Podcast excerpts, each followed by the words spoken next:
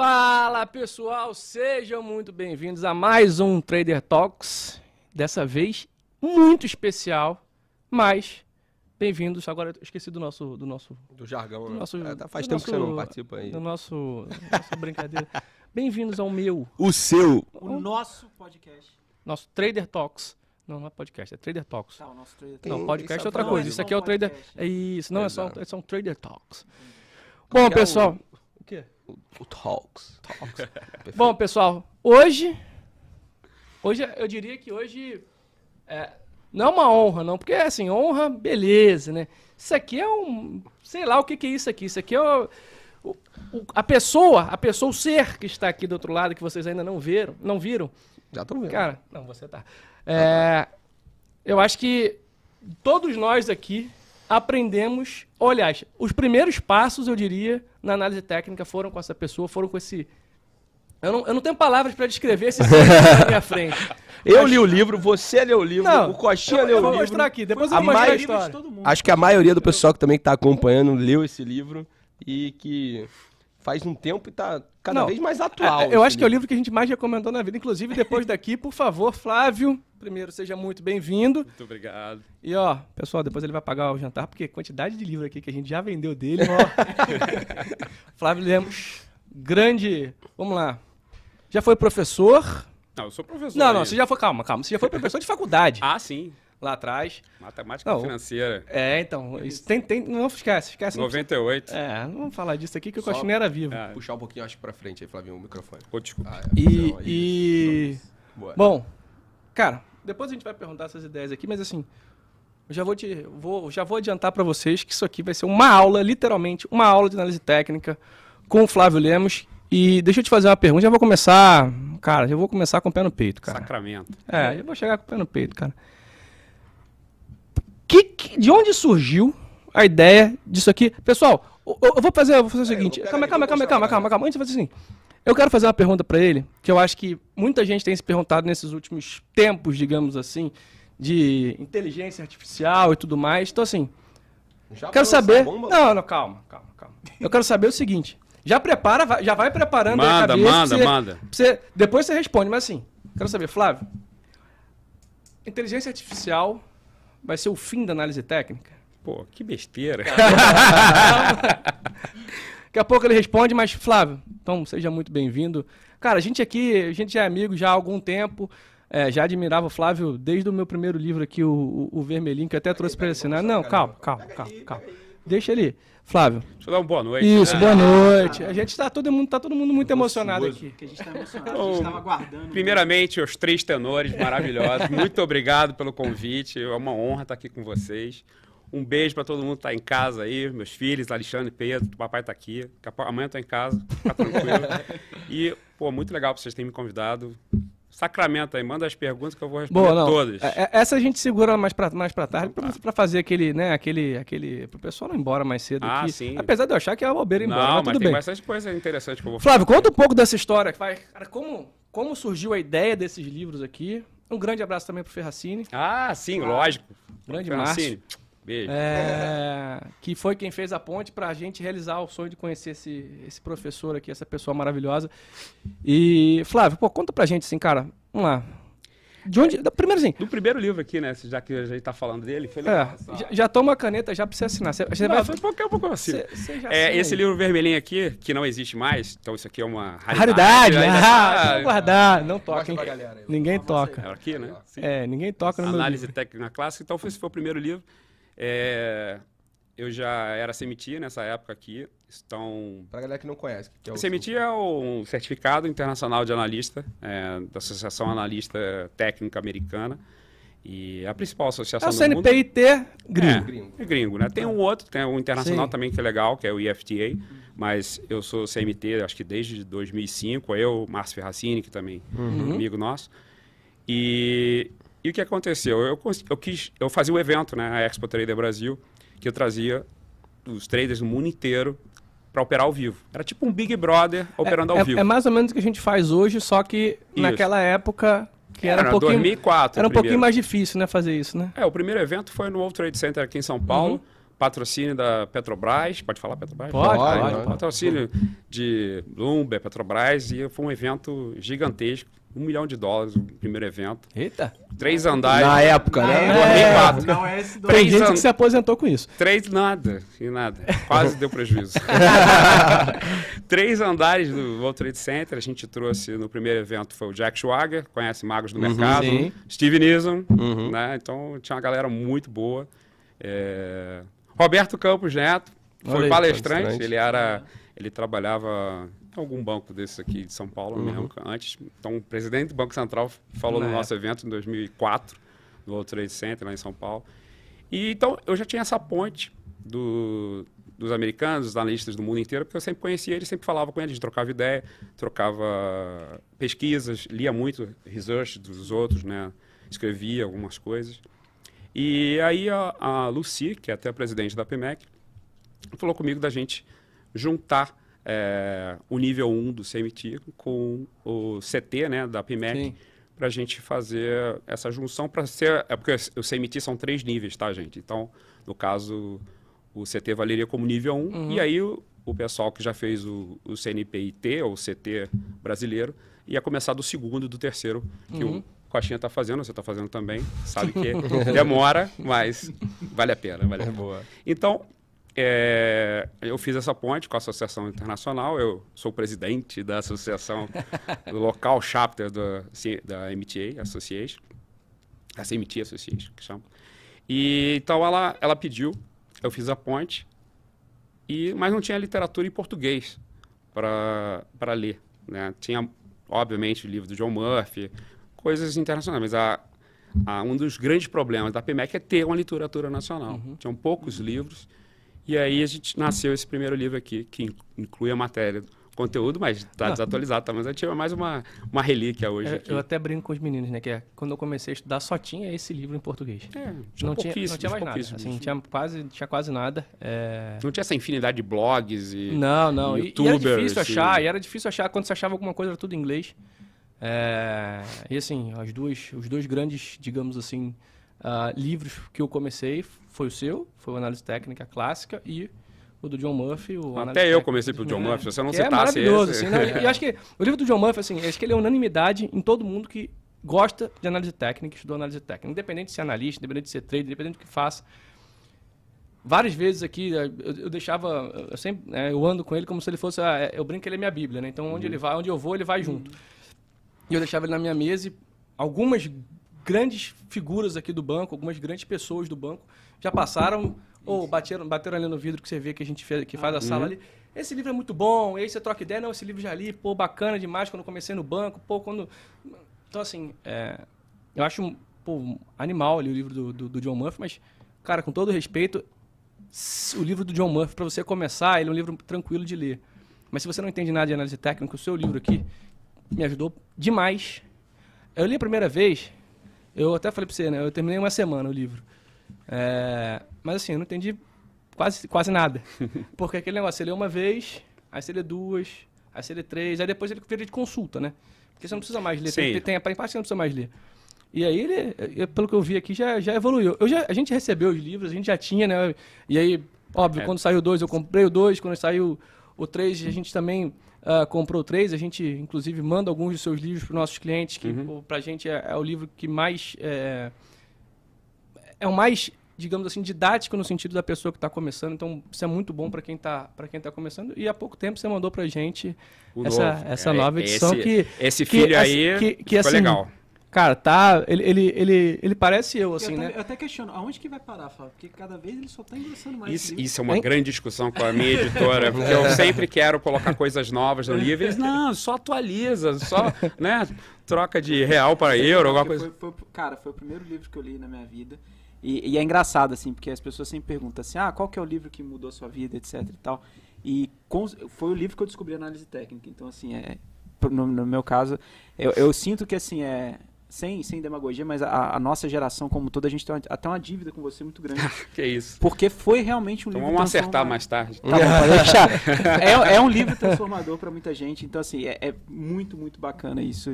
E eu lembro que eu conheci ele naquela versão do azulzinho. É, versão o- do, do já- escuro. acho que é o segundo. Foi um pouco É, mais completo E que o pra quem vermelho. não sabe, é assim, é porque o pessoal não tem noção do, do, do tamanho do Flávio, no sentido de que assim, o Flávio chegou aqui, ele, ele entrou falando assim, como se fosse né, um dia normal. Não, então, porque ontem eu tava conversando com o John Bollinger. Não, aí você fala assim, é verdade. Aí fala assim, você mandou uma mensagem no Instagram, você mandou uma mensagem É, no não, porque o dia que eu Não, saí não, com o Larry Eu Williams, fiquei uma hora com ele no telefone, discutindo. Não sei. Não, mas era um vídeo, vídeo, call. Ah, é, então. Aí eu falei, brincadeira, né? Aí eu perco aqui, eu- quando eu vou discutir alguma coisa, é uma hora com, com Otto, com Costinha, e, pô, já tô bem, bem servido. Mas, pô, imagina com o John Boy. Rapidinho, eu vou ligar aqui rapidinho. Pá, alô, fala, bora, tranquilo. Deve ser assim, fala, Como é que você tá? Tô bem. E as bandas? Como é que estão? É, mas é, vocês estão tocando Segue o bem. jogo. no almoço, ele fala, né, não, porque pô, o dia que eu lá que eu tava saindo pra tomar uma com o Larry Williams, não sei o que, não sei o que. Mas, Flávio, voltando aqui só um pouco do, do assunto, a gente falou bastante do livro e tal, como que, enfim, você fez o primeiro pela, pela necessidade, o segundo veio a atualização, depois cada vez mais conteúdo veio aparecendo. Mas vamos dar um passo atrás. Isso, é isso que eu ia falar. Eu acho que era importante. Só, só avisar um negócio. O segundo não é continuação, não. É um novo livro. Então, é o, é o É verdade, novo. é Aí verdade. depois. É o então, aí o segundo. Esse Isso. terceiro veio o Ó, Bitcoin. bom detalhe, Isso. ótimo detalhe. aqui pra quem, pra Isso. quem gosta de acompanhar. Não, tem ele Wyckoff, trouxe, um- tem. ele trouxe um pra gente. Depois a gente vai ver o que Tem Wyckoff, aqui. Fibonacci, entre outras coisas. Vai. Mas, Flavião, como veio esse gosto pro mercado financeiro? Porque você já começou como falando, você pô, começou? É, essa, tive, essa, gostei do é importante, e tal. Principalmente pra galera que tá começando, Exato, né, pra exato. Esse, esse passo. Eu sou engenheiro civil, tá? Eu estudei na FRJ. É, foi Coincidência, Otto? em 95, 96. É porque a gente nunca acaba no ano certo de 96. É, Fazia obra, margem. trabalhava em obra, trabalhei em linha vermelha, estrada, tomei tiro na obra. Ah, mas, mas, uma mas carreira, pelo, uma- mas pelo menos você sabe fazer alguma coisa, não sabe subir um prédio, porque o Otinho aqui, meu amigo, nem castelinho de areia ele sobe. Mas a minha carreira de, de engenheiro não foi muito boa, não. Tomar tiro não foi legal, não. E, e aí eu comecei a estudar, fiz um MBA em Finanças na GV, fui o melhor aluno da turma, que eu chegava na, na sala de aula, as meninas de taie, bonitas, os homens de terno, e eu todo cagado de Obra, bota né? de obra, cimento. Pô, era terrível, todo sujo. Eu tomava banho, eu encontrei várias vezes Moisés Glatt, não sei se ele está vivo ainda. Moisés Glatt, o Edmundo Baixa, o pessoal lá da GV, os diretores. Eu ficava no banheiro fazendo aquele banho tcheco, né? pra dar uma, aquela melhorada, para dar uma aliviada. E eu falei, pô, não quero essa vida não, de obra, o dia inteiro no sol, que? né? Porque é engenheiro de obra, né? Uhum, E no Rio, nessa época, 96, não tinha obra. A taxa de juros era altíssima. Eu falei, pô, tô fazendo alguma coisa de errado.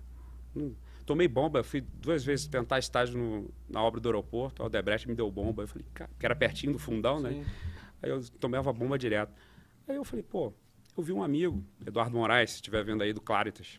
Ele falou, "Flávio, você leva jeito para esse negócio aqui. Aí ele começou a me ensinar opções. Aí eu comecei a operar na física. Aí eu, eu tinha arrumei uma obra no centro da cidade.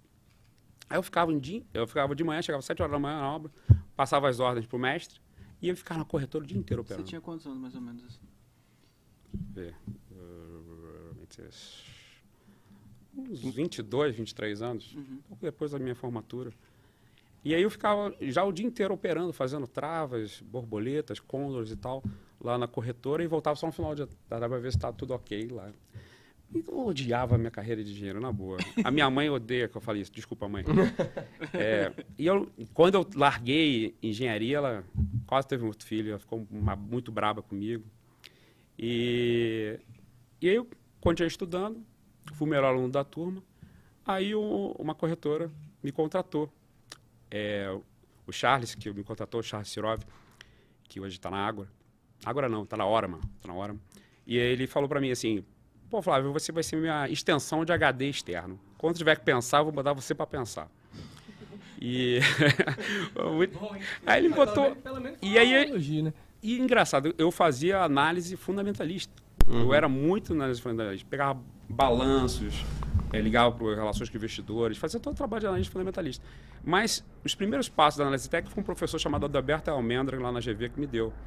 Ele pegava umas xerox mal escritas, toda rabiscada, e passava para o povo. Mas eu, eu ficava depois da aula com ele, tirando dúvida, que nem o, o Coxinha gosta de encher o saco dos Isso. outros. Então ele pegava lá, tirava as dúvidas com ele, depois ia, ele me dava carona até em casa, ainda me levava em casa. Pô, maravilha. Maravilha. Aí eu ficava tirando mais dúvidas ainda. E pô, tinha um programa, o software era horrível. Você tinha que rodar o software em, em outro computador para funcionar no seu. Era um negócio horrível. Não tinha tecnologia, internet não tinha, era, era rádio. Era uma, horrível as cotações, né? Então era tudo muito arcaico. E eu usava até pa- papel milimetrado, às vezes, para fazer gráfico. A gente foi no congresso. teve um dia- Então você foi grafista, grafista, né? Porque o pessoal brinca, Que né? pegava os grafista Era dados, quem né? desenhava, hoje é analista técnico. E, então, deixa eu contar o meu, meu primeiro trade assim grande que a gente fez. Que, afinal, isso aqui é Trader Talks, né? O meu chefe chegou para mim e falou assim, Flávio, acha um papel aí para a gente comprar 2 milhões de dólares. Eita. Aí, era um judeuzão, 2 metros de altura, grande pra caramba, alemão, olho azul. Grande, morri de medo dele, porque ele fazia jiu-jitsu, era fo- é forte pra caramba. e aí ele chegou, e aí, Flávio, já achou? Calma, tô procurando, tô procurando, tô procurando. Dois, três meses se passaram até que eu cheguei para ele. Achei. A empresa é assim, assim, assado. Ela está esquecida pelo mercado, custa 50 centavos. Mas, basicamente, foi análise fundamentalista. Que ele queria um papel sem liquidez, então não tinha muito como usar a análise técnica. E papel compramos 50 centavos. Lembra que a taxa de juros nessa alta, na época era muito mais alta que hoje. Acho que chegou, sei lá, 40%, não sei, ne- nessa época. Muito, muito alto. Impossível, dificílimo ganhar dinheiro com renda variável naquela época. Hoje está difícil, mas naquela época era mais ainda. Porque não tinha porquê, né, se arriscar com 40% de Cuja oportunidade, né? É, não dá. Aí ele chegou para mim, é, beleza, Flávio, pode comprar. Compramos 2 milhões, o papel não mexia, parecia que tava dormindo. dormindo. Ficou aqui. Aí todo dia ele, e aí, tô perdendo dinheiro. Podia estar na renda fixa, podia estar na renda fixa. Era um papagaio no meu ouvido, aquela pressão, né? E eu, caramba, o que, que eu fui fazer? Aí a pressão no mercado financeiro você é cobrado, né? Não tem jeito. Passaram-se seis meses e o papel não se mexia. Os 50, Não, mas- 48 Vamos centavos. Seis meses sem se mexer. E o, emocional do Flávio tava como? Terrível. Quando aquele homem daquele tamanho, dois metros de altura. né? Seis meses, né? Nossa, eu fixa, achava que ele ia 40 me dar um- uma voadora, um negócio de jiu-jitsu. seu bônus que ia ser uma maravilha. né? Nossa, já, já, tava, já tava falando, né? O cara vai dar mole pra mim. E aí, o que aconteceu? A empresa anunciou uma recompra, 180% acima do preço. E, e aí, eu, beleza, deu dinheiro, mas não deu tanto dinheiro, porque a taxa de juros era muito alta, mas deu dinheiro, pagou, pagou meu bônus. e aí, o que, que eu percebi? Se eu tivesse verificado os gráficos, eu poderia ter comprado um mês antes. Porque ia haver um aumento de volume anormal, que eram os insiders entrando nas operações. E aí eu comecei a, a refinar a minha análise fundamentalista com análise técnica para me dar o time das operações. E aí, depois disso, anos fazendo isso, a gente, eu ainda acrescentei mais uma. A, a análise nossa é sempre uma evolução, né? A análise fundamentalista, a análise técnica, eu coloco também a análise condicional, que é como você fazer para ganhar muito dinheiro quando ganhar e como fazer para perder pouco quando perder. Aí, ó. Viu? Viu? É o que eu falo. Porque só existe dois tipos de trader que não perdem: Isso. os que mentem e os que não operam. Isso, exatamente. exatamente. Não, e é engraçado porque você pegou esse ponto aí, cara, acho, acho animal, porque a gente estava até conversando aqui de como eu aprendi análise técnica num curso que eu não, sei, não tinha a mínima ideia do que era, e eu conto toda vez essa história que eu acho sensacional. O, cara, o professor deixava todo dia falava, escrevia num lado assim, ó, pessoal, na bolsa, para quem, para vocês que estão começando, a coisa mais fácil na bolsa é perder muito e ganhar pouco. A coisa que a gente tem que fazer é fazer com que vocês ganhem muito e percam pouco. Esse é o grande objetivo. E não Exatamente. vão achando que um curso de uma semana. Ele falava, não, não acho que um curso de uma semana vai, vai matar essa, essa, essa questão, não. Pelo contrário, isso aqui é algo que vocês vão demorar muito para acompanhar. E, pô, é, você pô, é o nosso nono convidado aqui. Eu acho que os nove, as nove pessoas, de alguma, de certa forma, todas falam a mesma coisa, assim. Quem tem mais experiência no mercado enxerga isso. E é natural perder também, isso é um bom ponto, Sim. né? Porque é, é, é, essa é a parte boa também. Todo mundo, às vezes... Às vezes não, Quem não arrisca não belisca. não, e, é, então, e, é- e às vezes o, o- o- é aquele negócio, não, pô, eu não vou falar que eu perdi. Aí você você vai pro churrasco lá com os amigos, ninguém, ninguém fala que perdeu dinheiro, né? Nossa, na internet só tem É, é o louro gru- de olho azul, gente bonita. É o grupo de WhatsApp, né? Que o pessoal sabe- que eu falo com o pessoal na sala, né? Que tem, tem aquele grupo de WhatsApp, né? Que, que aí o pessoal todo dia manda boleto, pô, fiz tanto, fiz tanto. Aí de repente tem alguém que some, né? Aí a pessoa some, aí dá três dias volta. não, sem contar aqueles que operam na demo, né? Opera na demo, ó, como eu ganhei dinheiro, né? E ó, que o resultado. Ah, cara, é, é assim, é difícil, né? Não, ia, ia só pra gente voltar aqui no, no assunto, Fabio, mas depois desse trade lá na- ne- nessa casa onde você tava, como é que foi o teu crescimento? Assim, É, o restante já tava sua carreira, próximo. assim, que, que- Então, eu comecei como analista júnior, né? Sim. Primeiro o cachorro do cocô do cavalo do bandido, né? aí depois analista júnior, analista sênior, fiquei, é, fui para mesa Isso na mesma derivativa. casa, hein? É, na mesma casa, é, mesas derivativos, a gente fazia, é, gerava a carteira da corretora, basicamente operações de opções com volatilidade, que é a minha praia inicial, e depois eu comecei a tocar a parte de stock picking, principalmente segunda linha, fazia bastante análise segunda linha e giro. Mas o que é segunda linha? Explica, explica pra galera que, aí. que é porque- uma segunda linha? É. As ações que negociam fora do, ín- as ações fora do índice Bovespa. Boa. Basicamente isso. Que tem uma simetria expressiva. É, exatamente. Ou pouca liquidez. É, pouco liquidez. As pimentinhas da bolsa. É, exatamente. O, centroavante tá lá no gol, lá. Exatamente. É aquilo que quando cai, cai primeiro. Mas também quando sobe, né? Né, vezes igual é um um foguete. foguete, né? E geralmente tem uma opção de gente vendida. Aí você pega os vendidos no contrapé. E a gente usava muito essa, essa técnica, a gente tentava rebuscar muito a parte do short squeeze. Mas voltando ao, ao assunto que você perguntou, é, depois fui gerente da mesa, aí fui trabalhar fora. A gente em 2001, ah, mas a corretora também foi vendida. Aí eu fui trabalhar fora. Aí, em 2001, a gente estava eu já aí eu tirei certificados internacionais de, é, o City 7, aqueles certificados todos são eu tenho certificado de principal de, de futuro, de opções, de uma opção de certificados. Eu comecei a fazer certificados, isso é uma, isso é uma dica legal também para o povo.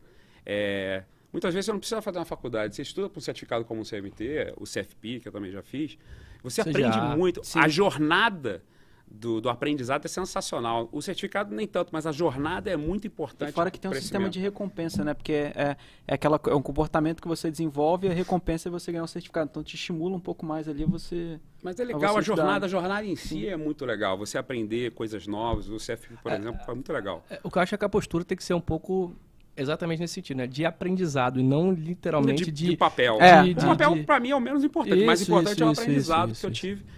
E aí, isso aí a gente está falando de 2001 um pouco.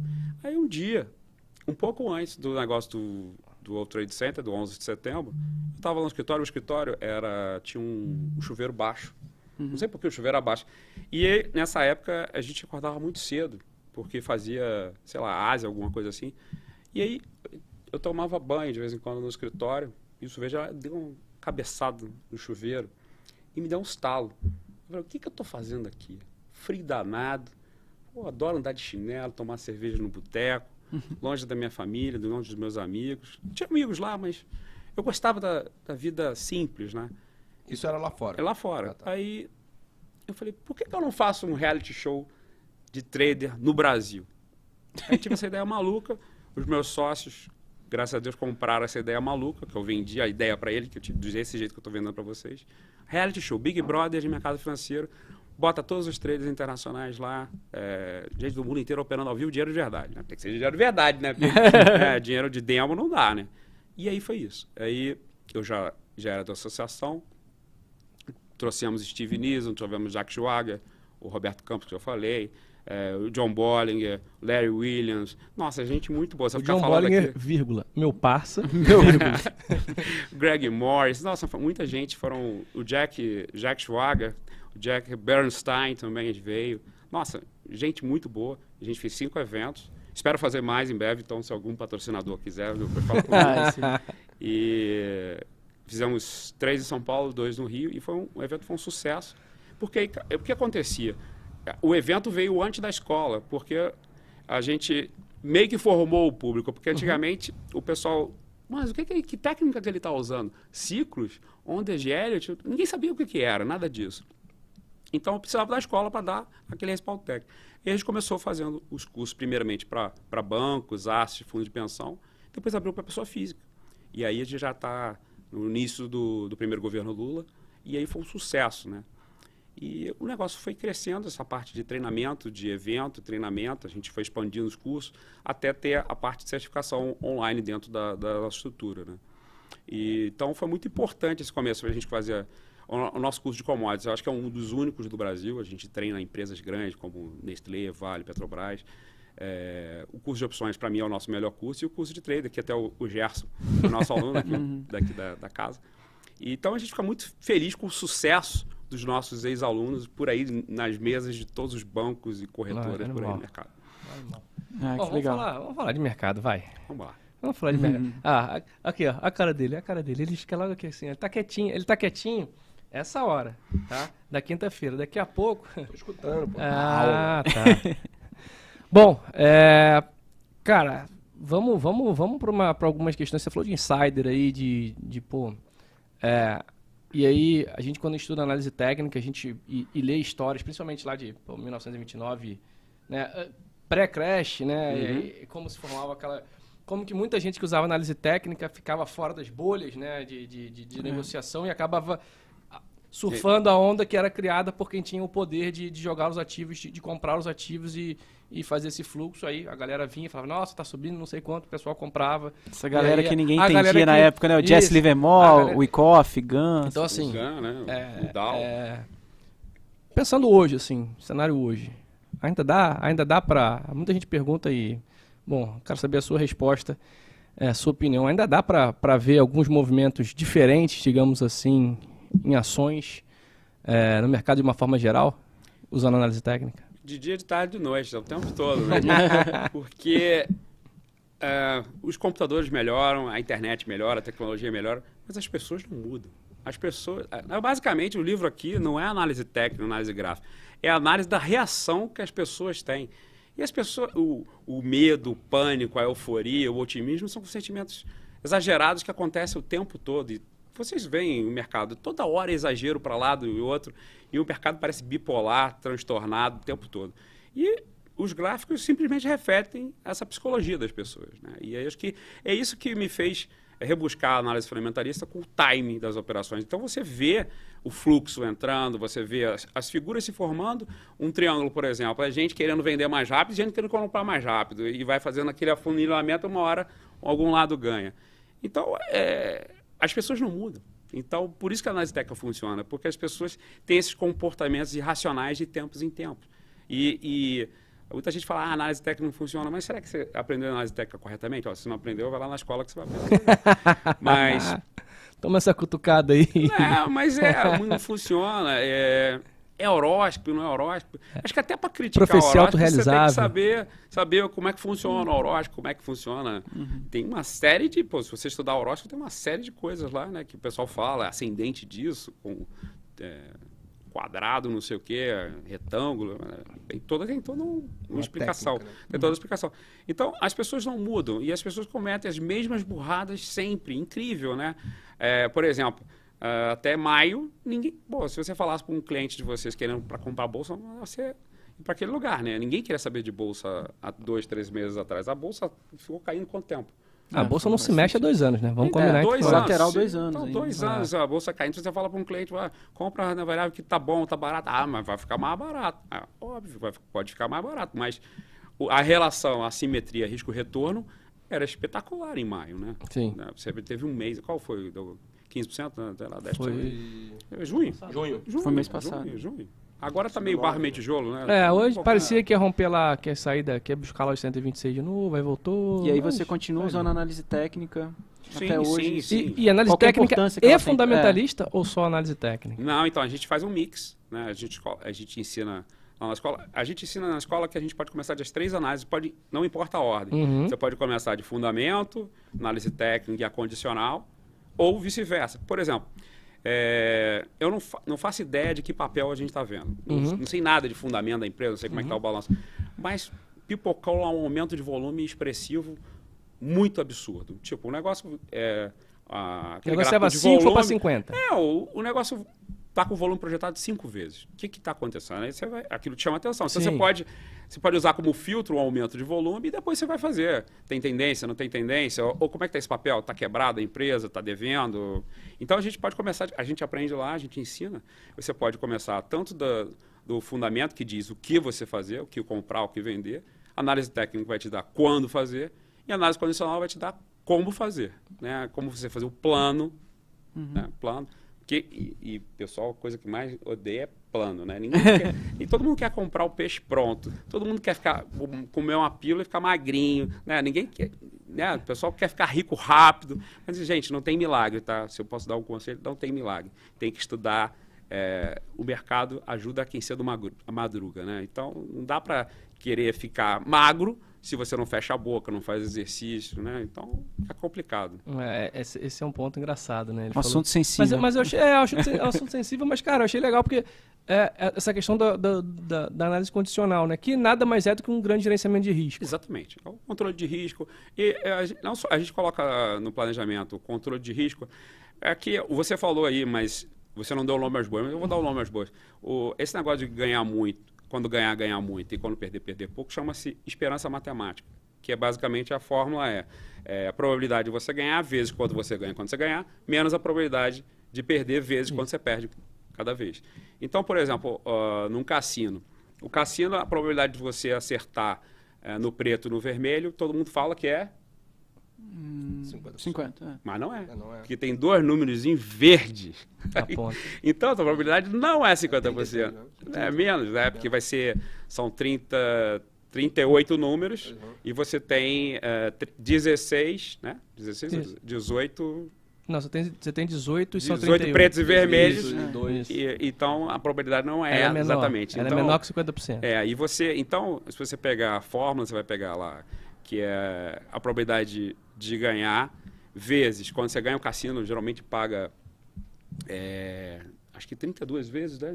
32 vezes, alguma coisa assim. O cassino mais bonzinho paga 32 vezes. Se você fizer a conta, a esperança matemática do jogo, mesmo o preto ou vermelho, ou par ou ímpar, é negativa ao longo de 37, 38 rodadas. Então ele vai estar sempre ganhando dinheiro. Exatamente. É isso. E, uma, e você. Las Vegas assim, foi construída assim. É, e, e você com toda essa sua experiência, assim, com- já que a gente está falando dessa parte também de gerenciamento, é, como que você enxerga aí, é, tanto você com as suas operações, maiores traders que você já viu, essa questão de taxa de acerto, etc. Eu vejo muito a galera preocupada com taxa de acerto o tempo todo. Ah, não, porque eu ganho, eu, eu quero ganhar 75%, eu quero ganhar 80%, eu quero ganhar 85%. É, o que, que você diz sobre, sobre isso? É muito difícil, é que nem o próprio sistema. Eu já construí meus próprios robôs, já fiz.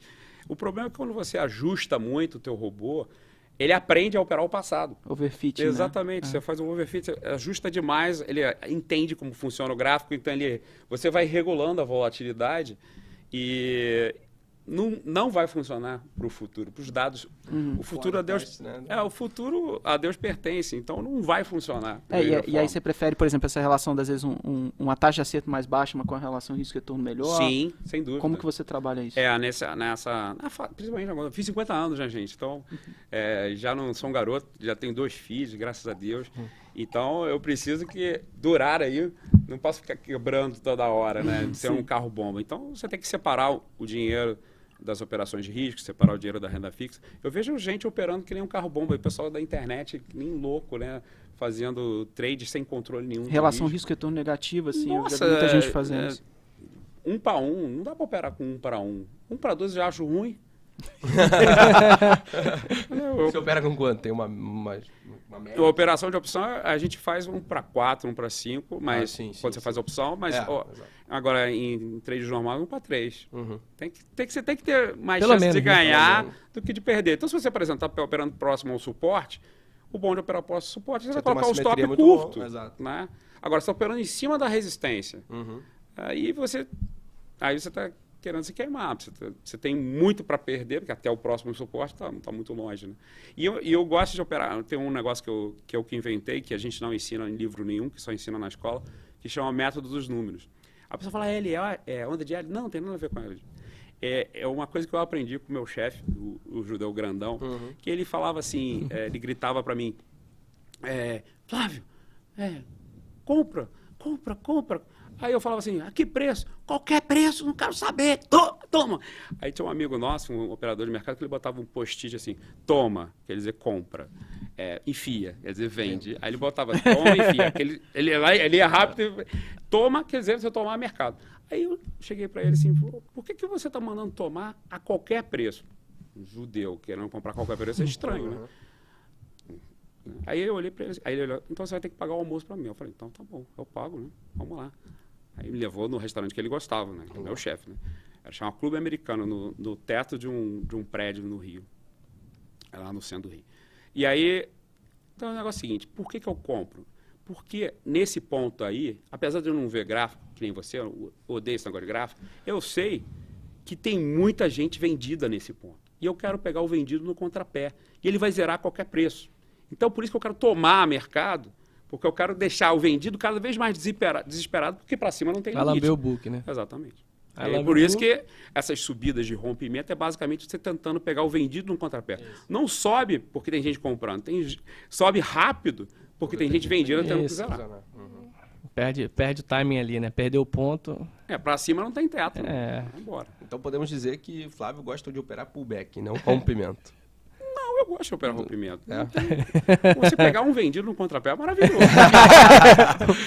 A gente fala que o Mas- vendido sai catando lata. Mas então você gosta de fazer operações com risco e retorno bem, bem positivo. Sim, Você é um sim. cara que não, não quer acertar toda hora, assim, de, de, de- de- em termos de taxa de acerto. Não, não, não. Eu, eu já operei muito day trade e tal, mas, por exemplo, scalp é uma coisa que eu nunca fiz, porque a relação de ris- risco e retorno é péssimo. Você não consegue controlar. Ah, eu- a pessoa que fala, eu quero ganhar 3 pips, daí é impossível. A volatilidade de um dólar não, não dá para. Como é que você vai botar um stop de 3 pips? A corretora vai adorar, né? 3 pips no dólar de, de stop vai ser stopado o tempo todo. Sim. Então, não dá para operar assim muito curto. Scalp eu acho uma loucura operar scalp. Eu, eu desaconselho todo mundo. Day trade dá para fazer, dá para fazer. Uma das coisas que a gente ensina lá na escola são os horários. A gente vê os horários Sim. do fluxo, né? Você operar no rame rame na hora do almoço, né? É, é terrível. Terrível. Quem sofria ali, ó. Ó, quem sofria ali. Eu- ó. quando eu cheguei- O gráfico tá um- dormindo Ele- lá. Quando eu, cheguei, acontece. quando eu cheguei, eu fazia o horário de, da sala ao vivo de meio-dia às três. É, é horário Pior bom. horário. É horário bom, é horário da soneca. Mas você chegando agora tem que sen- quer sentar na É, janela. tá certo, tá certo, tá certo. O Coxinha até fez um estudo bacana, ele fez um num vídeo nosso pra galera que quiser acompanhar é, sobre o. Acompanha os- onde? Aonde? Aqui no, Aqui. no meu, Ah. no seu, no nosso canal, de Trader. o Coxinha fez um, um vídeo onde ele fala um- umas características do mini índice. E ele fez um estudo na questão de horário, questão de É. contratos negociados por hora.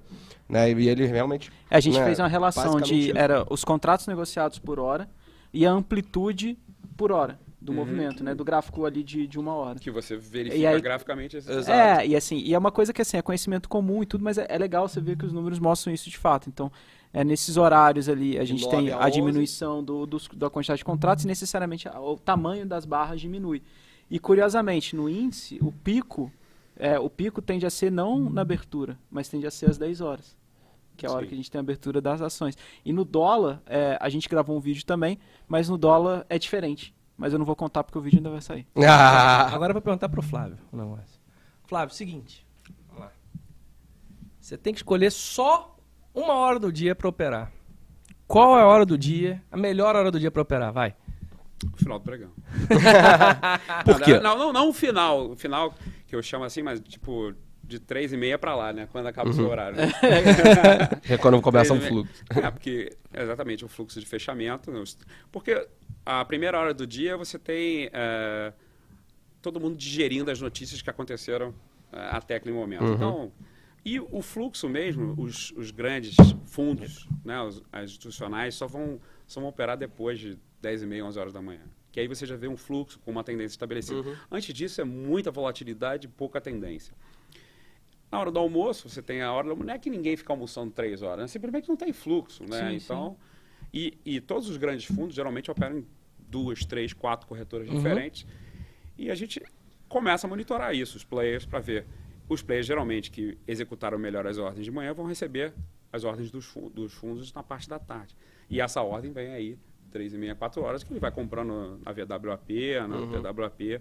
Você vê- detecta isso nos softwares, você consegue detectar é, A VWAP subindo, A né? VWAP, Uhum. você consegue ver que tem uma linha, é, não está comprando assim, não Uhum. são vários traders, você tem um grande player se destacando na compra e, obviamente, tem que evitar a roleta do, do leilão final, né? Ali, Aí é- é aí, é, complicado. aí é demais. É igual, é igual operar payroll, né?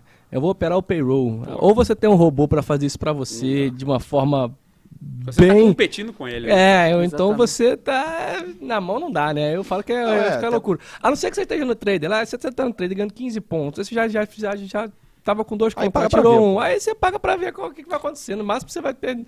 Você vai sair no 0 a 0 mas, pô. Mas os algo traders, né, eles já colocam, tipo, as tá- já palavras-chave, tá- eles é, é, é, Não, inclusive teve um que há um, um, sei lá, deve ter uns uns oito meses, 10 meses, que eu tava dando uma olhada nesse negócio.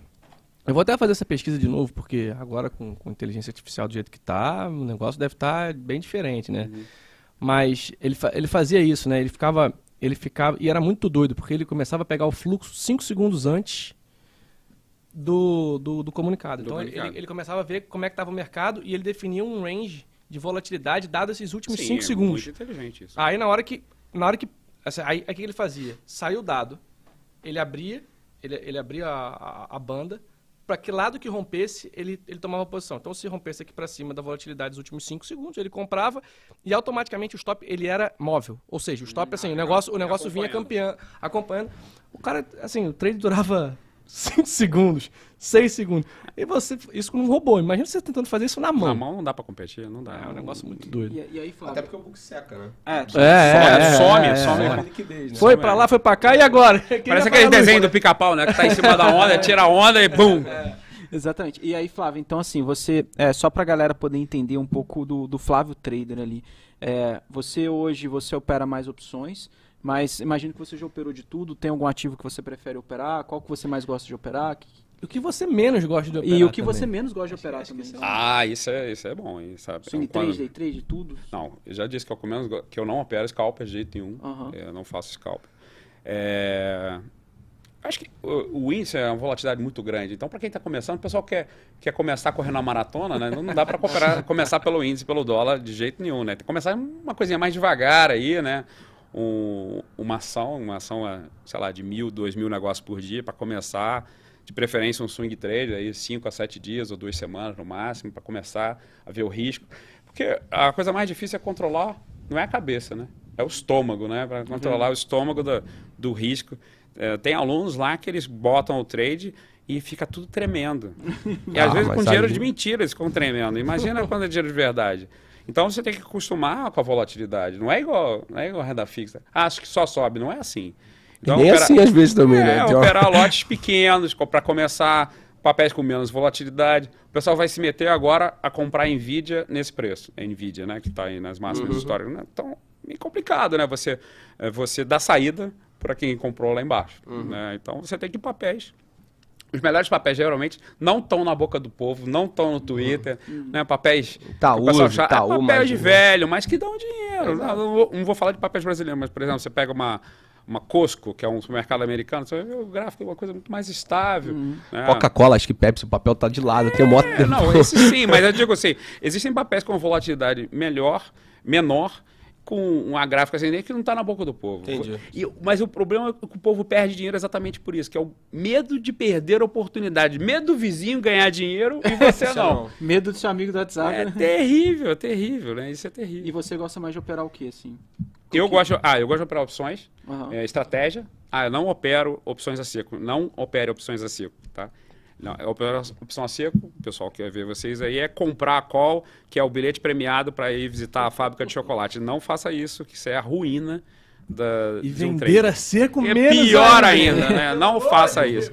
É, opere opções, faça o nosso curso, aprenda a operar estratégia de opções. Opções não é jogatina, opção não é jogo, opção é estratégia, é cálculo matemático, científico, é muito legal se você aprende e, não, e sai da jogatina. Agora, se você acha que é jogatina comprar o bilhete premiado, meu amigo, então é, ali é a ruína. Então, estratégia de opções é o que eu faço e gosto de, de operar papéis também. Ações eh, Position, swing, assim. é, fora, é, aqui, então. Fala- falando nisso, assim, a Zilma perguntou aqui, ó. Ela falou assim, ó, o que eu queria saber. Compensa ser trader ou é melhor investir em renda fixa e variável? Assim, vamos lá. A renda variável, se- você for trader, você tem que investir em renda variável. né? Sim. Não tem muito o que fazer. Mas. Compensa para quem, quem aprende. Quem aprende, quem sabe fazer. Não- a gente não pode dar um, um conselho genérico, a Isso. gente não conhece. Não sei se ela tem é, educação suficiente, se ela já leu aqui alguns desses livros aqui. Ou- Se ela tem estômago. É, exatamente, se ela tem perfil. estômago, se ela tem perfil, tem uma série de coisas. o- o Não é para todo mundo, Zilma, É, tá? exatamente. É, mas Só se você tem, também, né? né, se você tem estômago para aturar o risco, para aguentar a volatilidade, eu te aconselho a começar estudando. É, ontem na conversa com, com o Bolling, ele falou, Flávio, eu sempre recomendo para os meus alunos ah, lerem os clássicos, na matéria original. Não vou falar para você ler os clássicos, mas é, começa lendo vários livros, estudando. Não caia no O conto do seu, já, YouTube. o seu já é Tá um aqui, clássico, ó. né? Você Tá sabe aqui, disso. é. Vou botar aqui, ó, porque fica mais fácil ler. Esse aqui, cara, esse aqui eu ia falar aqui mais cedo que tá que nem eu. Né? Eu engoli o Luquinhas antigo, o Lucas de antigo era magrinho, aí depois engordou, engordou, e agora tá aqui, ó. É, esse livro, esse livro foi muito legal e foi uma uma briga, uma briga boa que eu tive com a editora, que ela queria que só que eu desse uma, uma atualizada básica, trocasse uma ou outra coisa, datas, alguma coisa assim, botasse os gráficos mais novos. Eu falei, não, eu quero reescrever cinco, seis capítulos que eu acho que é, tá mal, estão mal escritos, e alguns leitores tinham reclamado comigo. Tem não, capítulo novo aí, viu? não, tem. Então, eu reescrevi os cinco capítulos Ah, antigos tá, e, e falar, acrescentei pô, mais sete. Inclusive, você deu li- sugestões Aham. para colocar finanças comportamentais, Isso, a gente exato. colocou. Alguém falou de, De Wyckoff, Wyckoff, é. Market Profile. Exato. O Rafa falou de RRG, que a gente. É, colocou. pra quem não é. sabe, o, a gente o Coxinha um... falou de Não. Fibonacci, né? É, Não, não, melhor essa parte aqui, ó. Para esta edição, foi fundamental a participação de Caco Maia, Júlio de Que... Júlio De Campers. De Campo, É, esse nome é de Cara do vocês. RRG. e as valorosas discussões do grupo de análise técnica do Bilhão. Com Rafael Figueiredo, grande Rafi, grande abraço. Lucas Vascaíno, claro. A gente divide esse sofrimento Está aqui. É, Pô, nem vamos falar sobre isso, não vamos falar sobre aqui.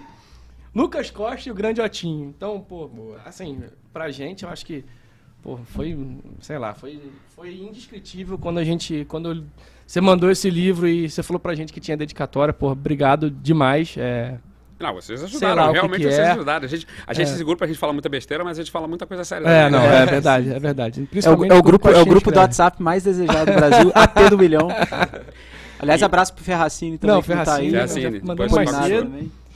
E, e, e o livro, e eu sempre eu queria fazer tipo volume 1, volume 2, para pegar os mais avançados, porque eu já começo dos avançados. Aí a editora não, a editora falou: "Não, continua nessa linha que tá ótimo, tá vendendo bem". Eu falei: "Tá". eu gostaria de, então, ah, primeira revelação de hoje aqui, tem duas coisas lá. Eu fui contratado para fazer quatro livros novos, então em breve Ah, que legal. vários temas, então essa aqui é a análise, primeira mão. análise técnica ou Não, não geral? vai ser de análise técnica. Mercado- Vai ser de mercado financeiro, investimentos. Aí a gente vai ter. é, Teremos um livro de opções vindo do Ah, Nossa, tá com cheiro, hein? é, ter quatro livros aí bacanas em, em, em breve.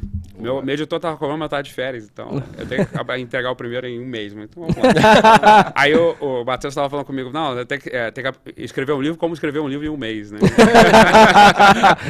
Ué, faz, falou, vou botar faz o chat GPT, né? né? né? O chat GPT vai acabar com os escritores, né? Aí, aí, Aí, começamos. ó. Calma, calma, Vai. vamos chegar, vamos chegar nesse Chega tema, nela. Vai. tema. Ah, chegou esse momento. A análise técnica vai acabar com a, com a Não, calma. vinda da inteligência artificial. Não, e, e machine learning, né? Uhum. Que, que, que é o... Mas isso já tem muito tempo. Não, mas isso tem muito tempo, mas não era tão barato, não era tão fácil fazer. Você não entrava no site pra fazer. Tinha o Watson lá da IBM, que era um negócio difícil. Confesso que eu sou entusiasta do assunto. Uhum. Não entendo tanto de programação, inclusive tentei montar um, um robô há um tempo atrás, pegando API, assim, deu uma estudada, mas parabéns a vocês, programadores, porque é um negócio difícil pra caramba. Cara, assim, eu perdi uns bons dias da minha vida e tomei uns baitas esporros da minha mulher, porque eu ficava, passava o dia inteiro sentado em frente ao computador. Mas, cara, assim, é um negócio que, de certa forma, assusta. Quando você olha o que o potencial É, mas é mais na mídia. A mídia bota aquela coisa do, maravilhosa que vai acabar com o mundo, que vai revolucionar. mas eu- então eu vou voltar na, na conversa com o Bolliger. O Bolliger estava falando comigo exatamente sobre isso. Ele fala, ah, o chat GPT ou, ou essa machine learning é um ótimo estagiário. É, né? Ele é um auxiliar. Por exemplo, o Bolliger estava falando que ele não sabia programar em Python. Aí ele pegou, botou, please, é, né? Por favor, ensina, escreva, ensina. escreva, Um código escreva assim, o código para usar no, no, no programa que ele usa lá. É, usando a Bollinger assim, modificando a Bollinger com volatilidade e tal. né?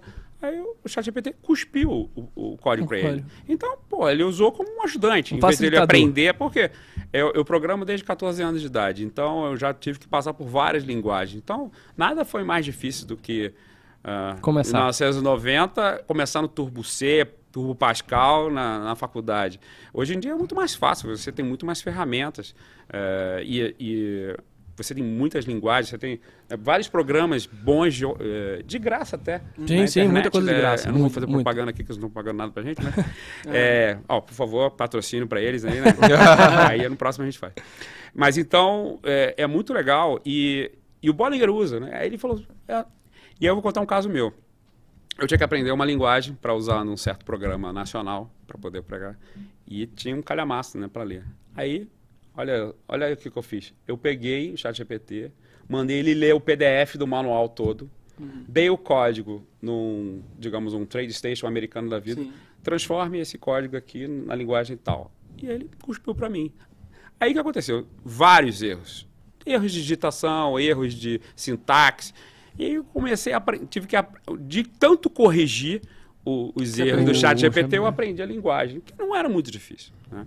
E aí eu tô, eu tô uma das segunda revelação que eu vou fazer, eu peguei todos os indicadores que não tem nos programas nacionais Uhum. e eu vou fazer um pacotão é, voltado só para os programas nacionais para poder rodar em qualquer um. Ah, que legal. Bacana. Que tem muita coisa legal que no livro tem. Por exemplo, tem o indicador do Tom DeMark que ganhou esse ano o, o award, né? Da, Da da, Award, da sim. award, que é tipo o Oscar da análise técnica.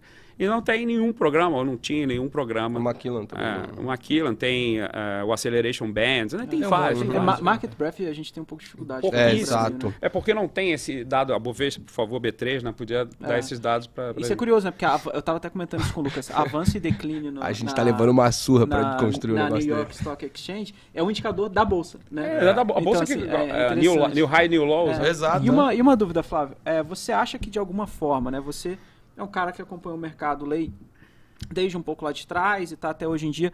É, você acha que hoje em dia todo mundo fala, ah, mas os algoritmos, etc e tal. Você acha que os algoritmos, eles, é, e eu digo assim, que estão operando na bolsa, eles dificultam o trabalho do analista técnico ou ah, não causa diferença? Muda alguma coisa no- na, na forma como que você aplica a análise técnica? Não, eu acho que é complementar. Eu acho que a análise técnica, os analistas quânticos e tal, são todos complementares. Todos podem. O HFT como- da liquidez também, né? Mas a análise Nossa. técnica ela continua sendo efetiva Sim, mesmo continua. com o comportamento dos HFTs Sim, no mercado. continua, continua, continua completamente. Eu acho que ah, os algoritmos, inclusive, eles têm alguma coisa lá na fórmula deles, é uma coisa de média, de correlação, de Uhum. fio padrão. Eles estão usando isso, correlação entre os ativos. Eles Sabe, sabe uma coisa que eu acho engraçada, assim, principalmente você falou pra quem não conhece, aí vai mais uma cutucada. É, quando a gente começa a falar de análise técnica, as pessoas falam assim, não, porque ó, eu fazia lá, eu fazia isso aí que vocês fazem. É, eu pegava lá, botava, quando tinha cruzava a média, eu com, o robô comprava, quando cruzava pra baixo, eu- aí, aí muitas das vezes eu me seguro, porque... dá aquela pontada no coração, né? É, Não, assim, eu já, já tenho essas histórias muito boas, Já né? perdi dinheiro muito, assim, né? Não, aí você, aí você escuta e você fala assim, Até tu Aí a pessoa fala assim, não, Mostrar, mas né? então, não funcionou, não funcionou, não funcionou, porque assim, eu botava média pra subir. Eu tinha lá cinco médias e cruzava as cinco médias e, pô, fazia não sei o que, não sei o que, e aí comprava e depois não sei o que vendia. eu bot- E aí, e aí fala assim, não, porque isso aí que vocês fazem é, é como se fosse tipo assim. é, o que vocês fazem é, é a máquina de escrever. O que eu fazia é o computador hoje, né? Aí, Uhum. aí eu falo assim, cara, não não tem nada a ver uma coisa com a outra. Óbvio que uma análise quântica ela vai levar em conta dados estatísticos, assim como a análise técnica. Aliás, muita gente, muita gente confu- aliás, a- aliás, muito do quant, não totalmente, mas muito do quant que a gente vê hoje em dia, É no evolução, final das né? contas é análise técnica explicada, Isso, porque aí você vê o, o analista quant ele botando, ele bota um estocástico, ele bota não sei o quê, e aí E, e esse é uma das coisas, o nosso papo do Bolling, agora é o papo do Bolling de novo. A gente falou sobre isso hoje, ontem. Foi sobre multicolinearidade. Vocês já ouviram falar nisso? É quando você tem é, duas variáveis independentes que elas estão mostrando a mesma coisa. Uhum. Então você Aham. está usando, por, por exemplo, médias móveis, o MACD e o DD Index. São três coisas, são basicamente as mesmas Mesmas coisas, porque coisas. estão pegando as mesmas Sim. informações de ou então você fechamento. usa o momentum com rate of change. que É, então- contas é o mesmo é, É, o indicador. mesmo indicador, indicador, é, só é. com. Então você. É, o Bollinger estava falando que tinha um amigo dele que usava nove indicadores para pegar uma confirmação de cada indicador. E os indicadores estavam Eram sempre- mesmos. Eram mesmos. Então, outra, outra dica aqui da, da nossa papo hoje: não use os mesmos indicadores com as mesmas informações. Saiba o que você está usando, sabe que informações está pegando. Então, você pode pegar um indicador de momento, um indicador de volume, né? um indicador de, de média móvel, uma tendência, um estocástico. Sim. Mas não adianta você usar 15 indicadores. Agora o pessoal, eles pegam os indicadores que já existem há anos, como por exemplo o estocástico, modificam um pouquinho e criam um novo indicador, né?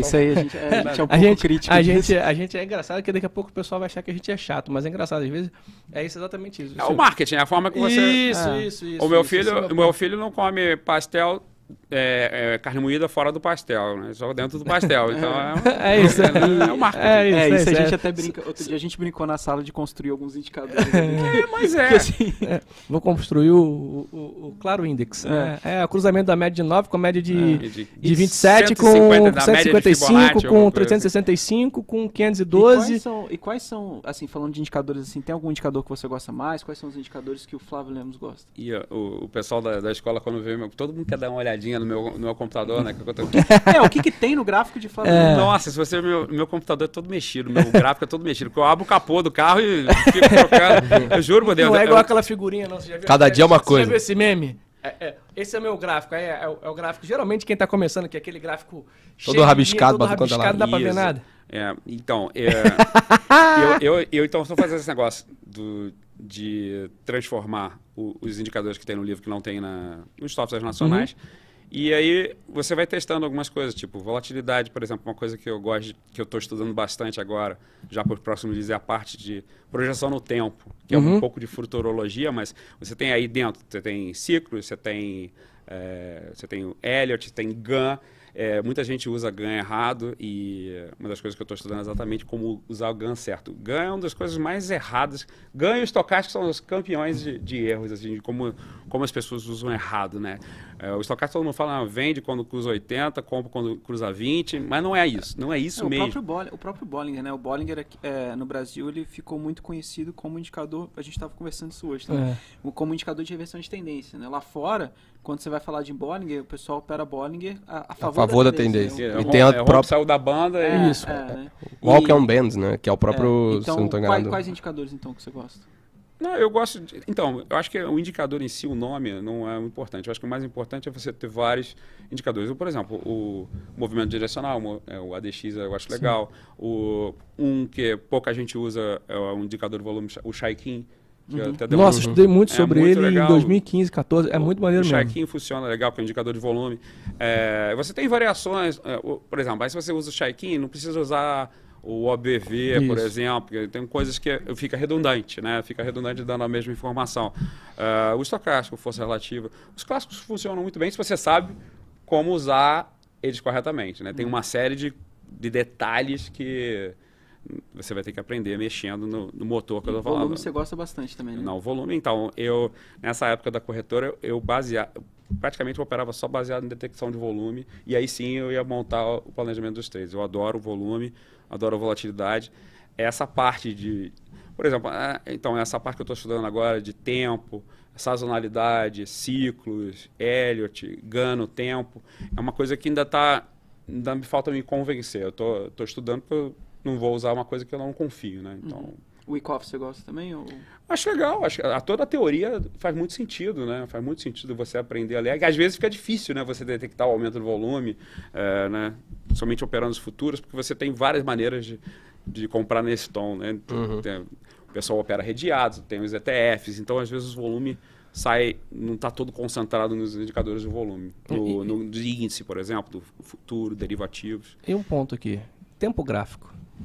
Tempo gráfico, eu, eu tenho uma excelente dica também pro pessoal. É, o pessoal chama de continuação do tempo gráfico. Então, é muito legal quando você tem, por exemplo, algo que está dando tendência na continuidade no anual, mensal, semanal, todo mundo apontando para a mesma direção. Então você pode operar no curto se você já tiver as tendências já alinhadas na, na direção correta. Então é muito legal quando você tem. é, não adianta você usar um gráfico de um minuto para operar, sei lá, agro 3. Não tem, não tem, não tem liquidez para isso. Então você tem uma. Tem que ter liquidez. Gráfico tem que ter liquidez. Se- Senão vai aparecer uma opção de estrelas no céu, sem, sem conexão nenhuma. Não, é, não tem liquidez, não E funciona. o prazo de investimento também, né? Porque não adianta você Sim. olhar o gráfico de um minuto para operar seis meses, né? Não, e aí você vai operar. Tem gente que usa o gráfico de minutos, eu vejo o pessoal falando, para operar o índice. Eu acho loucura. É uma loucura. Muito rápido. Você vai ficar maluco antes de ganhar dinheiro. Eu já vi 30 segundos, Flávio. 30 segundos? Eu já vi Eu gente nem sabia que 30 os softwares nacionais faziam 30 segundos. Tem até 15, pô. Ah, 15 segundos. 15 segundos? Como é que faz? Eu não consigo nem. Eu fico Nossa, não maluco. é nem pra piscar. É, eu brinco, eu brinco com eles que eu falava assim, ó, eu, eu, eu olhava de dois minutos, eu já achava muito rápido, né? E eu olhava assim, eu olho de cinco. Mas aí pra fazer o ajuste fino ali nos dois minutos, até porque, como tava a volatilidade muito grande, Uhum. ficava Aí um pouco mais o fácil. tempo, né? Mas era um negócio de louco, assim, com, com, com filme. Tá melhorando, né? Porque a galera que entrou em 2020 também tem esse negócio, né? A galera que entrou em 2020 ali no meio do, do caos. Da cara, a descida volati- ou da subida? Tanto faz, mas a É. volatilidade ficou ali absurdo. praticamente até A probabilidade de subida. até, né? 22, Não até 22 foi, foi até foi, foi bem grande. Hoje o dólar anda até que hoje andou relativamente bem, o índice Não, também, mas, tá assim, bem diferente. mas assim, Dólar. você vê como que se você pegar a volatilidade hoje do dólar. E eu brincava com o pessoal, né? Eu falava assim, gente, essa vol que vocês estão vivendo de pegar 30, 40, 50 pontos no dólar, cara, isso é uma loucura. Né? Isso, isso, isso, não, isso não é normal. Aproveitem enquanto dá, porque assim, uma hora isso vai voltar ao normal, é natural. E a gente vê hoje a volatilidade do dólar e índice. É que hoje foi um dia que caiu 2% o índice, mas não dá para falar, não dá para falar que a volatilidade foi pouco, mas assim, você pega os últimos dias, você, realmente você diminuiu o espaço de negociação. Não, mas então, só, você, Bastante, só né? para completar, Luquinhas, hoje caiu realmente mais de 2 mil pontos o índice de máxima. Teve gente que pegou, hein? Teve gente É, que pegou, hein? parabéns, Costinha. Teve gente que Aí, pegou hoje, hein? Teve gente que pegou hoje, hein? Eu vi. Mas você vê o dólar Um nos últimos sorte dois também. dias, ele tá oscilando. No mês, ele tá em média, se não tô enganado, 50 pontos o, o último mês. Aí. Tipo, é a amplitude dele. Uhum. Então, se pega, vai, aí você pega pra uma frequência, 10%, 10% da amplitude, vai te dar 5 pontos de alvo, mais ou menos. Pra um, vai, risco retorno ali, 7 pontos de, de alvo para um 7 pontos de stop. Num dia onde o, o dólar, 7 pontos hoje em dia pro dólar andar é muita coisa. É, a gente até coloca no. Muito no- tempo atrás era bem maior. a gente até coloca no De Olho nos Futuros, que é, o, que é o relatório de futuros, a gente bota sugestões de, de tamanhos de stop pela volatilidade. Ah, né? sim. Que aí a gente brinca com a galera, pô, 250 pontos de índice hoje não é a mesma, coi- não é a mesma coisa que 250 pontos de índice Você usa, X você meses usa o atrás. True Range, alguma coisa assim? É, é, uma, é, é um, basicamente amplitude, né? mesmo. ali. Máxima, mínima ali. É, que aí a gente brinca, 250 pontos hoje não é a mesma coisa que 250 pontos daqui a três meses. É, né? igual Sim. com o índice a 96 mil pontos é uma Ah, coisa. lógico, isso, é, é, é, então, é, muito diferente. É, O S&P 500, por exemplo, é um que dá pra olhar um minuto mais... É, esse aí tem muita bastante liquidez. muita É, pô, e liquidez. tudo Não, mais. e, aí, e né? esse é até um ponto também distinto aqui pra, pra galera ficar atenta, assim, óbvio, muita coisa da literatura, apesar de ter os livros aqui do, do Flávio e já ter hoje em dia uma literatura já boa parte, alguma coisa traduzida, alguma coisa é, até nacional, mas essa diferença quando a gente estuda análise técnica de uma forma mais, mais profunda, a gente tem que olhar muito é, é, os mercados. né, A, a literatura é do mercado internacional, é, Sim, é- sim. é- é dos Estados Unidos, 90% da literatura, 99%. Então tem essa questão, por exemplo, tava, tava- a gente estava estudando, tava estudando ciclos né, ali. Na verdade, é, Ciclo, se você parar pra pensar, é uma Não, coisa muito louca. né? também, também. Interma- também. intermarket. Intermarket, é. Eu estava estudando o, o- como que um, um, um Ah, mercado é, impacta o outro e tudo mais. E aí né, a literatura é, não, porque quando acontece isso, os mercados, não sei o quê, aí você tem que se colocar, olhando para o Brasil, aí, assim, aí tem uma vírgula lá, mas os mercados emergentes, os mercados, eh, os mercados do mundo, então, tipo assim, né, vou, dar, vou, dar um, vou dar um exemplo aqui rápido, né, a gente vê lá, por exemplo, é, falando aqui de Brasil, por exemplo, petróleo. Petróleo, pô, petróleo faz o pico é, e depois, geralmente, o mercado. O petróleo sobe o mercado cai, né? Geralmente, assim, por conta de, de, Infra- é, inflação. de inflação e, e tudo mais. E aí, pra gente, na verdade, é uma dinâmica até um pouco diferente, né? Commodity também. É, a gente, nosso, nosso mercado é muito comoditi- comoditizado. Então, assim, Uhum. pra gente a dinâmica é um pouco diferente. Você tem que fazer aquele. Você tem que começar a entender também um pouco do que está acontecendo aqui para poder usar a, a dinâmica lá de fora. Óbvio que, pô, se a bolsa lá fora estiver subindo e a gente não tiver nenhum problema por aqui, naturalmente a chance da gente subir também ela é relativamente grande Sim. né? Mas é, se a gente tiver um, por exemplo, sei lá, por exemplo agora que a gente viu, pô, a gente pegar lá fora, a gente vai olhar o quê? Nasdaq explodindo, S&P andando também por conta de, de, de tech e o Dow Jones ali patinando. E a gente patinando aqui, apesar da gente ter saído vai de 97 para 120. Mas assim, se você pegar o range, a gente já está dando range. A gente não Sim. saiu, a gente não tá igual o Nasdaq, por Não exemplo. Fizemos um all-time high, pelo menos isso, nominal. Isso, isso, isso. Então, assim, é, eu, acho, eu acho que esse negócio de, de literatura, da gente pô, entender, acho que é importante também trazer esse ponto, né? De, pô, a literatura aqui no Brasil, ela está crescendo. Mas a gente precisa entender que, pô, lá fora também, é, a- a- às vezes as análises, os indicadores aqui, eles têm que ser refinados para a gente usar no nosso mercado tem menos liquidez do que o mercado norte-americano. Né? Sim, É, sim. Quais são as diferenças que você, que você acompanha, assim? Não, a liquidez é, acho que é a principal, né? A liquidez de vários ativos, mas lá também quando tira a escada, É, não, não, não, Nossa. isso é verdade. nossa, a volatilidade é absurda. Você pega um, uma DocSign, né? Que o mundo não vai ter mais con- tudo contrato Tudo eletrônico, a DocSign vai ser. Nossa, vê o gráfico da DocSign como caiu. Nossa, volatilidade absurda. É a própria Nvidia. A Nvidia deu oportunidade para comprar. Acho que ela hoje deve estar uns 460, 400 e pouco, né? 470 dólares. Bateu 150 dólares aí. Menos seis meses. né? né? Menos Se seis meses. né? Triplicou de valor. Flavião, ah, bom, a gente falou bastante sobre análise técnica vindo né, lá de trás, você contou a tua história, mas qual é o futuro da análise técnica? Por mais que a gente já falou do AI e tudo mais. Futurologia, momento de O que futurologia. você acha que a análise técnica vai desenvolver daqui pra frente? A gente vai pegar cada vez mais indo para essa, ala- pra essa junção do quant, enfim.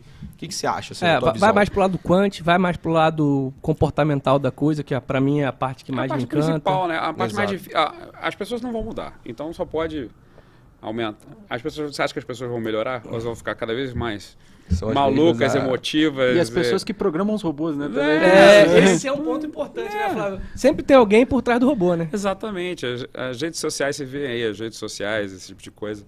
É, você não consegue identificar como é que as pessoas vão estar daqui a 50 anos, né? É, Vão contar a mesma coisa, vão continuar malucas, estressadas, otimistas, raivosas, emotivas, amando, se odiando.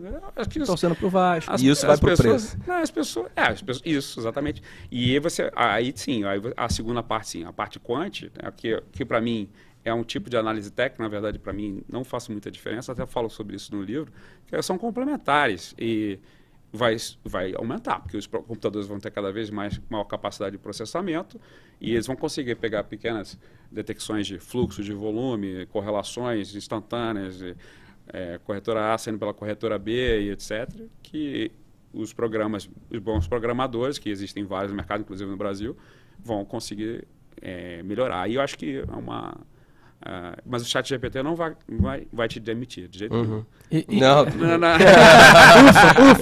Agora, não, mas assim, aproveitando esse gancho, é, você falou que, pô, beleza, é, a gente vai ter mais robô, as coisas vão ficar mais automatizadas, de fato vai aumentar o- talvez o nível de liquidez do mercado por conta desses robôs e tudo mais.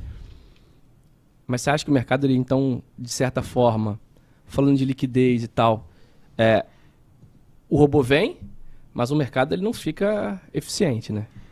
Que a, gente tem, a porque- gente tem muito dessa pergunta. A gente- eu acho Isso que é, é hipótese de mercado pergunta- eficiente. Isso, isso, Isso. isso. A gente, a gente vive, acho que, pô, você, muito mais do que a gente aqui, dada a sua experiência de mercado, mas quantas vezes eu acho que você já estou e falou assim, não, o mercado só anda por notícia. O mercado ele só anda quando tiver um. Ou então uma, uma que a gente ouve muito, né? Às vezes, O trigger, lá, o a gente- trigger, é, o trigger, é igual anteontem. trigger. Anteontem a gente tinha feito, tinha, ah, sei lá, não lembro qual papel que foi. é, aí a gente pegou. Não, recentemente qual que foi o papel que. Não, é, não não eu não vai- lembro qual que era. papel, eu sei que vai. a gente comprou algum papel e aí, pô, aí de repente o resultado veio bem acima do esperado, o papel vai pra cima. Aí de repente, poxa, anuncia alguma coisa e o papel anda pra caramba e tudo assim, né? E aí quando o pessoal bate às vezes na análise, você fala assim: "Ah, mas como que você ia saber que ia acontecer tal coisa, tal coisa, tal coisa?" Eu, em, noven- em 98, eu estava fazendo uma palestra na B3, dentro do auditório da B3 aqui em São Paulo. Aí estava eu, um economista muito bom da PUC, José Marcos Camargo, e uma jornalista famosa, dando jornalista famosa da Globo, que eu não, não vou falar o nome. E ela estava falando sobre pasta de dente para operador de bolsa, né? Aí eu, foi minha vez, eu era um jovem analista, né? Eu me queria causar que nem vocês. né? Eu não consigo, né? Sim. Eu nunca consegui. Mas... Entendi. E aí cheguei e falei assim, do lado dessa, dessa jornalista: se você quer operar na bolsa, desliga a televisão e não leia o jornal. Porque tudo notícia velha. Até chegar na boca do William Bonner na notícia, já passou por um caminhão de gente. Imagina só, você está explorando petróleo, uma plataforma Petrobras lá em Campos, em alto mar. Na hora que perfura, acha petróleo, o operador do petróleo já está com a cara toda de petróleo, passa a mão no celular. Mãe, compra a opção da Petrobras. Até chegar no diretor dele, né? Insider information não tem como. O cara tá furando o poço de petróleo, achou o petróleo, jorrou na cara dele, tem muito e tal. Até chegar no William Bonner, já era. Já está na hora de vender. Geralmente sobe no, né, sobe no, No boato. no boato e realiza no fato. Não tem como. O pessoal, pô, mas tinha que subir, tinha que cair. É igual agora, né? Recentemente, né? O, a, a Fit, ela mudou o rating do Brasil de BB menos para BB, né? E todo e hoje em dia chegaram para perguntar na sala, ué, mas pô, a Fit não mudou o rating, não, não tinha que subir. Eu falei, é, não é bem assim, né? e tava caindo 1,70 já nessa hora, então é bem diferente. Mas voltando ao assunto, vocês estavam falando de quant, de, de, é, minha última revelação, essa é mais bombástica. Ih. Eu tô com um programa novo e a gente acabou de gravar o piloto dele. E a gente está entrevistando traders do mundo. tá? Ah, que legal. Uou! É, Que bacana. Aí entrevistei hoje, a gente entrevistou o campeão mundial de trading. Eh, ele opera S&P. Ele está com a rentabilidade esse ano de 180% esse ano. E é auditado o negócio. Você Sim, pode sim. acompanhar isso na internet. A gente vai soltar a entrevista em breve do Traders do Mundo. E aonde a gente vê? Ah, calma, no canal da Trader Ah. Brasil. Arroba Trader Brasil. Não, é, calma, cara. e Depois, eu, eu ia falar pra ele fazer o jabá dele, né? Eu tinha assim, pô, ele tá falando, falando, o pessoal tá aqui perguntando, não, mas onde eu acho isso, onde eu acho aquilo? Pô, Flávio, Boa.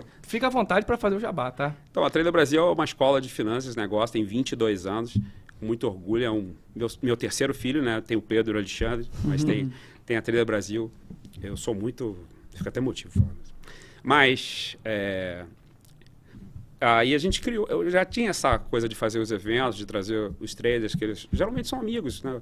É, é- é sacanagem falar que, pô, eu tomei caipirinha com o Larry Winnie, mas é verdade. O Tem o- foto! O Bollinger tomou um porre comigo, tomou uma cerveja. Desculpa, Bollinger, foi mal. É, mas, assim, são amigos, a gente ficou família. Eu conheço a filha dele desde que ela tinha 15 anos. E ela agora já está operando junto com ele. E, e a gente tá... Então a gente criou esse programa para também trazer para o Brasil é, a experiência dos treinos interna- internacionais, né? Porque a gente, eu vejo muitos podcasts é, só falando de gestores, gestores. Parece um Zé com Zé danado ali, os mesmos gestores sempre, né? É, eu queria gente nova, trazendo gente nova no mercado, novas experiências. Então a gente entrevistou uma, uma trader indiana que fica operando e viajando ao mesmo tempo. Hoje ela estava em Bali, Caramba. semana passada ela estava em Lisboa. Que legal. E ela opera no horário dela, que é o horário da Índia. A gente estava jantando em Nova York, eu brinquei até com ela, ela tirou o celular. Era 9 horas da noite em Nova York, ela tirou o celular e começou a fazer day trade. Eu falei, tá doida? Vamos conversar. Não, não, peraí, calma, deixa eu, deixa eu pagar a conta. Eu falei, isso é loucura, né? Mas ela faz ganha dinheiro, assim, e ganha vida. E esse trader, esse trader é argentino. É argentino. E ele já participou do campeonato mundial. Esse campeonato mundial é organizado por uma corretora dos Estados Unidos. E é auditado, você pode acompanhar o- a- como ele vai. O Larry Williams, inclusive, ganhou Sim, e sim. depois ensinou para A a filha filha. A filha ganhou, a Ganhou. filha dele é a atriz Michelle Williams, que ganhou o Oscar já também. E, e, o, e o Ivan, esse, esse amigo meu que a gente entrevistou hoje, ele usa basicamente algo trade. Basicamente. E, inclusive, ele, ele tem dois sistemas rodando ao mesmo tempo. Às vezes, um sistema está comprado outro está vendido, ele está zerado. Ele opera S&P, e, mas ele extremamente sistemático. É Trend follow, né? Segue Aham. tendência e segue o algoritmo. Ele não toma decisão nenhuma se o algoritmo. Ele tem um algoritmo de tendência e tem um algoritmo lá de. É, Ou seja, respeita a regra, né? respeita as regras e usa as regras e está com 180% no ano. Ah? Que é uma coisa louca, né? E, e aí a- essa entrevista vai estar em breve aí no canal Ah, da que Trader Brasil no YouTube, pode se inscrever aí também. Cara, achei, achei muito louco esse negócio de, tipo assim, ele tem duas estratégias. E de fato, talvez uma não lhe a outra. Exatamente. Aconteceu. Pronto. E Acontece. é isso, segue o jogo. Acontece o tempo todo. Alguma vai daqui a pouco abrir operação E e, ca- é isso. E é, e é loucura, né? Porque o cara tem um portfólio de estratégias no mesmo ativo. Isso, né? Não é isso. nem ativo Exatamente, né? exatamente. Tem, é, tem duas estratégias rodando ao mesmo tempo e às vezes uma está comprada vendendo. Porque às vezes uma é de longo prazo, um swing, e a outra é uma coisa mais curta. Uhum. É, então, de- dependendo das regras que ele usa, é, uma está zerada. Interessante. É, muito louco isso. Mas maneiro ficar dando demais. peso, né, também, a- Interessante. a. Sim, sim, sim. O, a- só aproveitando aqui, Boa. é, Vai fazer vendo a pergunta, Gostinho? Não, é que eu ia ver aqui que a galera tá. É, isso eu tava dando uma olhada. Primeiro, o, o Vitinho falou que é, hoje foi o nosso recorde de audiência ao vivo. Ô, obrigado, Isso é galera. legal, Obrigado. O pessoal sim. compareceu, bastante, bastante gente aí mandando um abraço e tal, todo mundo falando. Cara, foi até engraçado no, no- quando você tava vindo. A gente chegou no- na sala ao vivo e falou assim, pô, pessoal, né, pra te anunciar e tudo. A gente falou assim, ah, quem tem o livro do Flávio aqui? Aí foi impressionante a enxurrada que Eu- veio. eu- É, e você falou bastante que você, pô, está estudando ciclos, etc. E a gente tem uma pergunta aqui do PBM, ele falando para você falar um pouquinho dessa questão de correlações, etc. Se você olha essas correlações, como que você olha as correlações?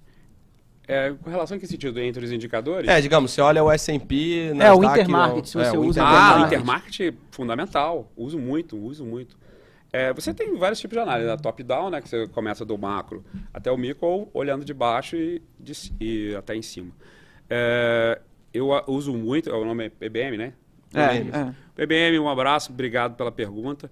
eu uso bastante a parte de correlação entre os mercados, é, mercado de títulos, que é renda fixa, é, commodities, ações e moedas, né? Uhum. E o dinheiro não tem carimbo, o dinheiro vai para onde der rentabilidade, não importa se você está operando ouro, é, euro ou S&P. Então, o dinheiro segue uma, uma, digamos, uma lógica, uma certa lógica. Obviamente, não, isso não dá certo 100%, mas você tem um roteiro né, escrito, você vê aí o dólar caindo, né, o dólar caindo bastante, vê o, o SP500, principalmente o Nasdaq, que hoje está disparado na frente, sendo levado pelas Big Techs, e, você, e o, os bonds, né, as taxas de juros, muita gente perdeu dinheiro, muitos fundos brasileiros perderam dinheiro nesse trade do, dos juros americanos, né, não, mas tinha que subir, o pessoal fala, tinha que subir, o mercado vai fazer o que ele quer.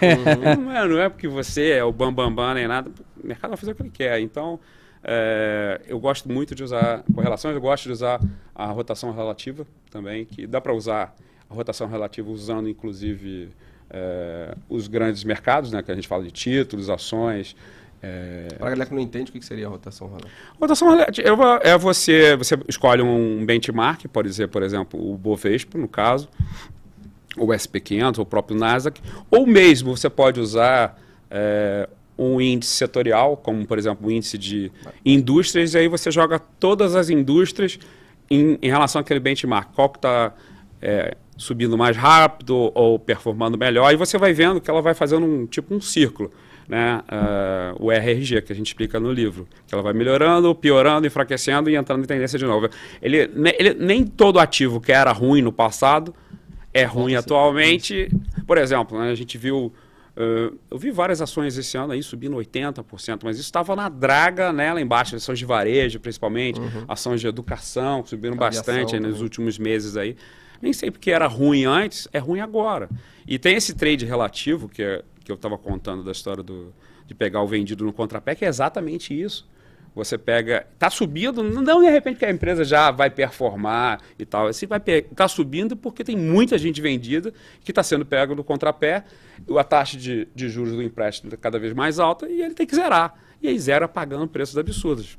É, e é isso. A, a, o short squeeze, ele, ele, é, ele é ingrato. É cruel, né? Ele é cruel, ele é cruel. Ele, quando, chega, quando chega a sua vez, dói. É cruel. Flavinho, tem uma pergunta da, do Jerry Powell. Uau! Não, valeu, Gerald. Ele não tá no chat, tá, mas ele mandou ele uma mensagem sala, hoje na, na sala. sala. perguntando assim. Pô, que honra, hein? É, Pergunta pro professor Flávio o que ele percebe de mudança no mercado e na análise técnica nos últimos anos. Então, acho que essa... essa... Eu, eu vejo que a quantidade de picaretas também cresceu exponencialmente, né? Esses fazedores de robôs milagrosos uhum. e gente que não é analista, gente que não é nada é, dando pitaco na internet. A, CVM e a APMEC deveriam dar uma olhada nisso. Eu não sou analista no Brasil, então não estou falando sobre isso.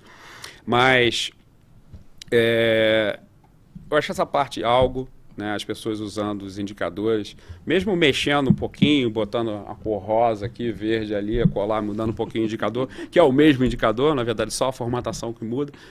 Mas é, você saber como funciona o indicador é importante para saber quando ele está errado né? Que muitas vezes o indicador está dando informação errada, porque basicamente ele está tentando refletir a loucura das pessoas nos preços. Né? Então, às vezes você fica parado lá, Jerome, né? Tem um negócio aqui, um negócio a colar, o gráfico fica muito doido. Né? Você tem um spread muito grande, um papel sem liquidez, fica cheio de buraco no gráfico, não, não funciona legal. Né? Boa.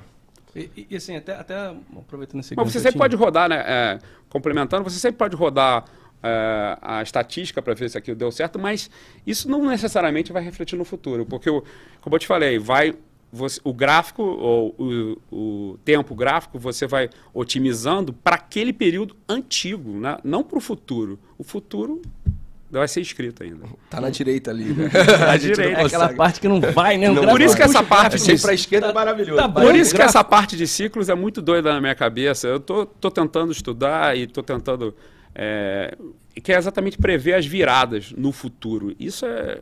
Eu estou estudando. Então, depois eu, no próximo livro eu conto Eu, eu confesso isso. que eu também estou nessa, mas eu estou no intermarket ali. As intermarket tem sentido. Não, tem muito sentido. Mas assim, eu, eu, fico no intermarket ali tentando meio que... Pô, teve aquela mudança em 2008, teve a mudança em 98, é, da relação de alguns mercados. Eu, às vezes, eu fico. Eu, fico eu, eu, eu agora estou nesse estudo e eu fico lendo assim, e, e aí. Eu, né, o velho normal versus o novo normal, e você fica, eu fico lendo Uhum. ali, eu fico, eu olho aquilo e falo assim, cara. Aí eu tento ficar fazendo paralelo aqui, mas algumas coisas de fato não estão batendo. Outro dia a gente estava sentado eu e Costinha ali fazendo, eu falei, Costinha, Que tá, estranho Deu isso aqui. ruim, deu ruim. Tá estranho isso aqui. Então, assim, mais uma vez, né? Não é. Pô, Não é correlação 100% do isso, tempo. Não Então, é. assim, até pra vocês, pô, Gente, tem, atentos. tem, tem muitas. A gente trouxe uma vez o Art Crawford, que é o horoscólogo, horoscopólogo, como é que chama? Um astrólogo, um astrólogo, um astrólogo de mercado financeiro, para fazer um- uma palestra. E ele um falando PS, sobre. pessoal, lá fora isso é muito normal, tá? É muito Ah, normal. Gente, eles operam, muita gente opera baseado nas fases da Lua. É uma É. loucura aquilo. Na fase da Lua. Desculpa te cortar, Mas, mas- mas acon- eventualmente acontece da fase da Lua trocar numa sexta-feira que é vencimento de opção, vencimento de né? Eventualmente acontece, Sim. né? E tem a lua, que é a lua cheia, que eles chamam, os budistas chamam de Vesak, que é a lua grandona vermelha, é, que eventualmente pode ser, e, e geralmente nas opções você tem os extremos, né? Uhum. Ou dá exercício em tudo ou não dá exercício em nada, né? Então, geralmente os grandes, dá muita volatilidade na- nos vencimentos, não necessariamente por causa da lua, né? Ah, Uhum. É, e, e lá a dinâmica é até um pouco diferente de opção, né? Tem bem, mais vencimento, bem mais. Tem opção diária. É, assim, tem. Sim. é, tá, que tá até assim, fazendo um bastante volume é, no mercado o dessas mercado opções. lá é um pouco diferente do, do nosso nesse aspecto. Bom, o É... que mais? Bom, Você vai fazer a pergunta do Daniel? Isso, é. O Daniel Ah. pergunta aqui pra gente. Obrigado, Daniel, pela, pela participação. É, pergunta pro, pro Flávio Lemos quais são os principais desafios psicológicos enfrentados pelos traders e como superá-los. Pô, ótima pergunta, Daniel. Bem, é, como superar, a gente vai dar uma dica aqui de, se você, depende do seu tamanho, né? Opera pequeno, principalmente se for papéis muito voláteis, opera menor ainda, né? E se acostumando com a volatilidade. Eu acho que ah, o treinamento que a gente faz é exatamente, a gente ensina como fazer esse proceder, que é você aprender a planejar as operações. Por quê? Na hora que você faz o plano e segue o plano, o plano, inclusive, tem o plano B, que é você ser estopado. Faz parte do seu plano ser estopado. Então você não fica no achismo, não vai pro Borumbi, no Maracanã, tentando torcer o tempo todo, né? Já basta eu e você, vascaínos, aqui é assim, sofrendo. É, então, o plano, você. Inclusive, eu até falo para você. é, não automatizar as operações, mas pelo menos colocar a sua ordem de saída no amor e na doença, né? Você bota para cima, quando você, digamos, você está comprado, coloca o seu stop, caso caia, e coloca a sua ordem de venda para tirar o emotivo da história. O computador que vai executar a tua ordem. Não é você que vai ficar lá tomando conta. Isso é uma coisa que a gente estava conversando com o Bolliger ontem, é exatamente isso. Você não precisa ficar olhando o trade. Você pode ficar... Você montou operação, planejou, colocou no computador, vai ficar no servidor da corretora e vai ser executado. Se bater lá. Bota duas ordens, é, que eles chamam de ordem, cancela a ordem, né? Se sair o stop, cancela a próxima. Então, é, é basicamente isso. Você controlar o risco das operações usando planejamento. E essa é a forma correta de você minimizar as operações. Agora você fica que nem um doido, olhando, olhando notícia, né? Ah, presidente aquilo, o ministro aquilo, outro. Você fica doido. Não tem como, né? E vai ficando... E outra coisa, quando você não tem stop, Eu ia perguntar isso né? agora. Se você não usa stop, você está ao sabor do vento e do mercado, é, você tem que ter um estômago mais forte que todo mundo aqui junto, né? Porque realmente você tem que se preparar psicologicamente que o negócio vai balançar, isso é certo, né? Que a gente vai morrer e o- as ações vão balançar, isso não tem a dúvida. E não necessariamente pro lado que você espera. Exatamente. Então você tem que aprender a controlar o risco. E não existe outra forma, infelizmente. E você é, acha que o psicológico está totalmente ligado, então, com, com o Sim. risco? Sim. Se você tomar uma posição muito maior do que você aguenta, você vai ter o medo, vai ter aquela suador de mão, vai tremer a perna. E o, e o medo é a porta de entrada do pânico. E no pânico, Ah, ninguém e- faz conta. Aí você fica Me cego. tira disso, pelo amor de Deus, É né? Aí Fica você sente des- aquele alívio, né? Ah, Ah, graças a Que Deus. eu bom, perdi 50 mil reais. Se voltar, eu nunca mais faço isso. É, nunca mais não, na minha... Não, mas assim, é, esse negócio do stop, eu ia perguntar exatamente por isso, porque acho que se foi semana passada, a gente até teve um, um, um cliente que veio aqui e estava conversando com a gente, e, e eu acho que assim, a conversa foi muito bacana no nível de, de honestidade dele com a gente, porque ele, ele, ele falou assim, cara, eu fico nervoso, é, eu tô conseguindo ganhar dinheiro, mas aí pô, às vezes eu, eu abro uma operação e, vou te dar um exemplo, por exemplo, ele, ele, ele, ele falou pra gente o seguinte, que ele gostava muito de operar contra a tendência. Uhum. E aí eu falei pra ele, falei, olha, a gente até conversou, falei, operar contra a tendência já é algo um pouco mais difícil, principalmente para quem está no início. Se pra, eu já acho difícil demais hoje, tá? Eu acho que pô, quando eu vou operar contra a tendência, assim, meu stop é curto, porque se eu tiver errado, se eu não tiver muito próximo do, do, do fundo, eu prefiro sair e, e, e ir embora. Eu aceito ser o, o, stop. Não, não, não existe ninguém errado. Por exemplo, o Demarque só opera contra a tendência. Não, então, é, O esse é o meu Demarque ponto. Só, só Mas, opera. então, mas aí é uma, ele, ele tem já uma estratégia definida, ele não está começando. Uhum. Sim, sim. ponto é- Ah, e principalmente, e principalmente em, em futuros, onde você tem um grau de alavancagem Nossa. muito grande. sim. Exatamente. E aí ele falava assim, ele falou, pô, é, eu não uso stop porque eu sou estopado toda hora.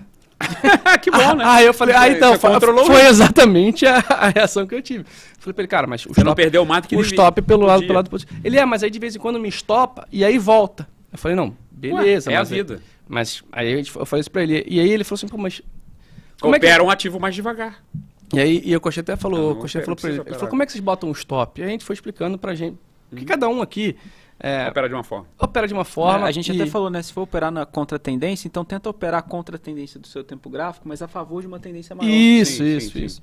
Pra tentar, sei lá, você tem uma tendência de alta no gráfico sei lá, de 15 minutos, você tá operando nos Não, 5 sim, minutos, sim, sim. você tenta pegar Os um... te- essa, essa dica dos tempos alinhados é muito importante. É. É. muito mais fácil você operar com os tempos alinhados, né? Então, então essa questão do stop, eu escuto muita gente falando assim, não, eu não uso stop porque, pô, me estopa muito, eu não uso stop porque, pô, me stop e volta. E, e, pô, é muito importante. É, é, às vezes... eu É até- a sobrevivência. A gente, a gente até, pô, a gente já tem aqui uma experiência de trader. Quantas vezes a gente tinha alguma posição e, e eu, eu falava assim, cara, ainda bem que estopou, olha aqui, ó. Aí, realmente, fica aquela dor, pô. Ah, aquela... os dois lados, né? Ah, Ainda fica- bem que estopou e aí, putz, cara. Não, fica aquela dor. Tirou. Fica, fica aquela dor de, Fica, pô, pô, me dentro, veio aqui me tirar só pra subir depois. Ou, pô, veio aqui pra tirar só pra cair depois. Mas é, eu brinco com ele, que eu falo assim, cara, é, eu, eles, eu, eu- eu tenho um stop fixo, por exemplo. Eu não uso stop técnico.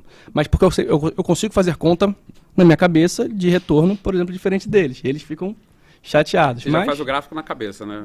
é, eu já sei quanto que eu posso perder, eu sei Ah. quantas vezes eu posso fazer no dia. Se eu perder X vezes no dia, é isso. E eles dois, não. O Costinha tem hora que eu olho pro, pro gráfico dele. Se fosse eu, eu tinha me jogado do prédio aqui de tanto desespero. Mas do que? Do, do, De gráfico, de stop. Seu stop, às vezes, o stop do Costinha tá lá. Ele tá com, sei lá, cinco contratos, sei lá quantos contratos, e eu olho assim e falo assim. É porque eu gosto de alongar 400 mais um pouco. pontos Então, de assim, stop, Costinha. Então, Tipo, hoje é um 50. dia que. Bom, um dia caiu, amanheceu com gap de alta, falhou no rompendo da- do topo e veio, né, descendo Desceu a a linha. ladeira.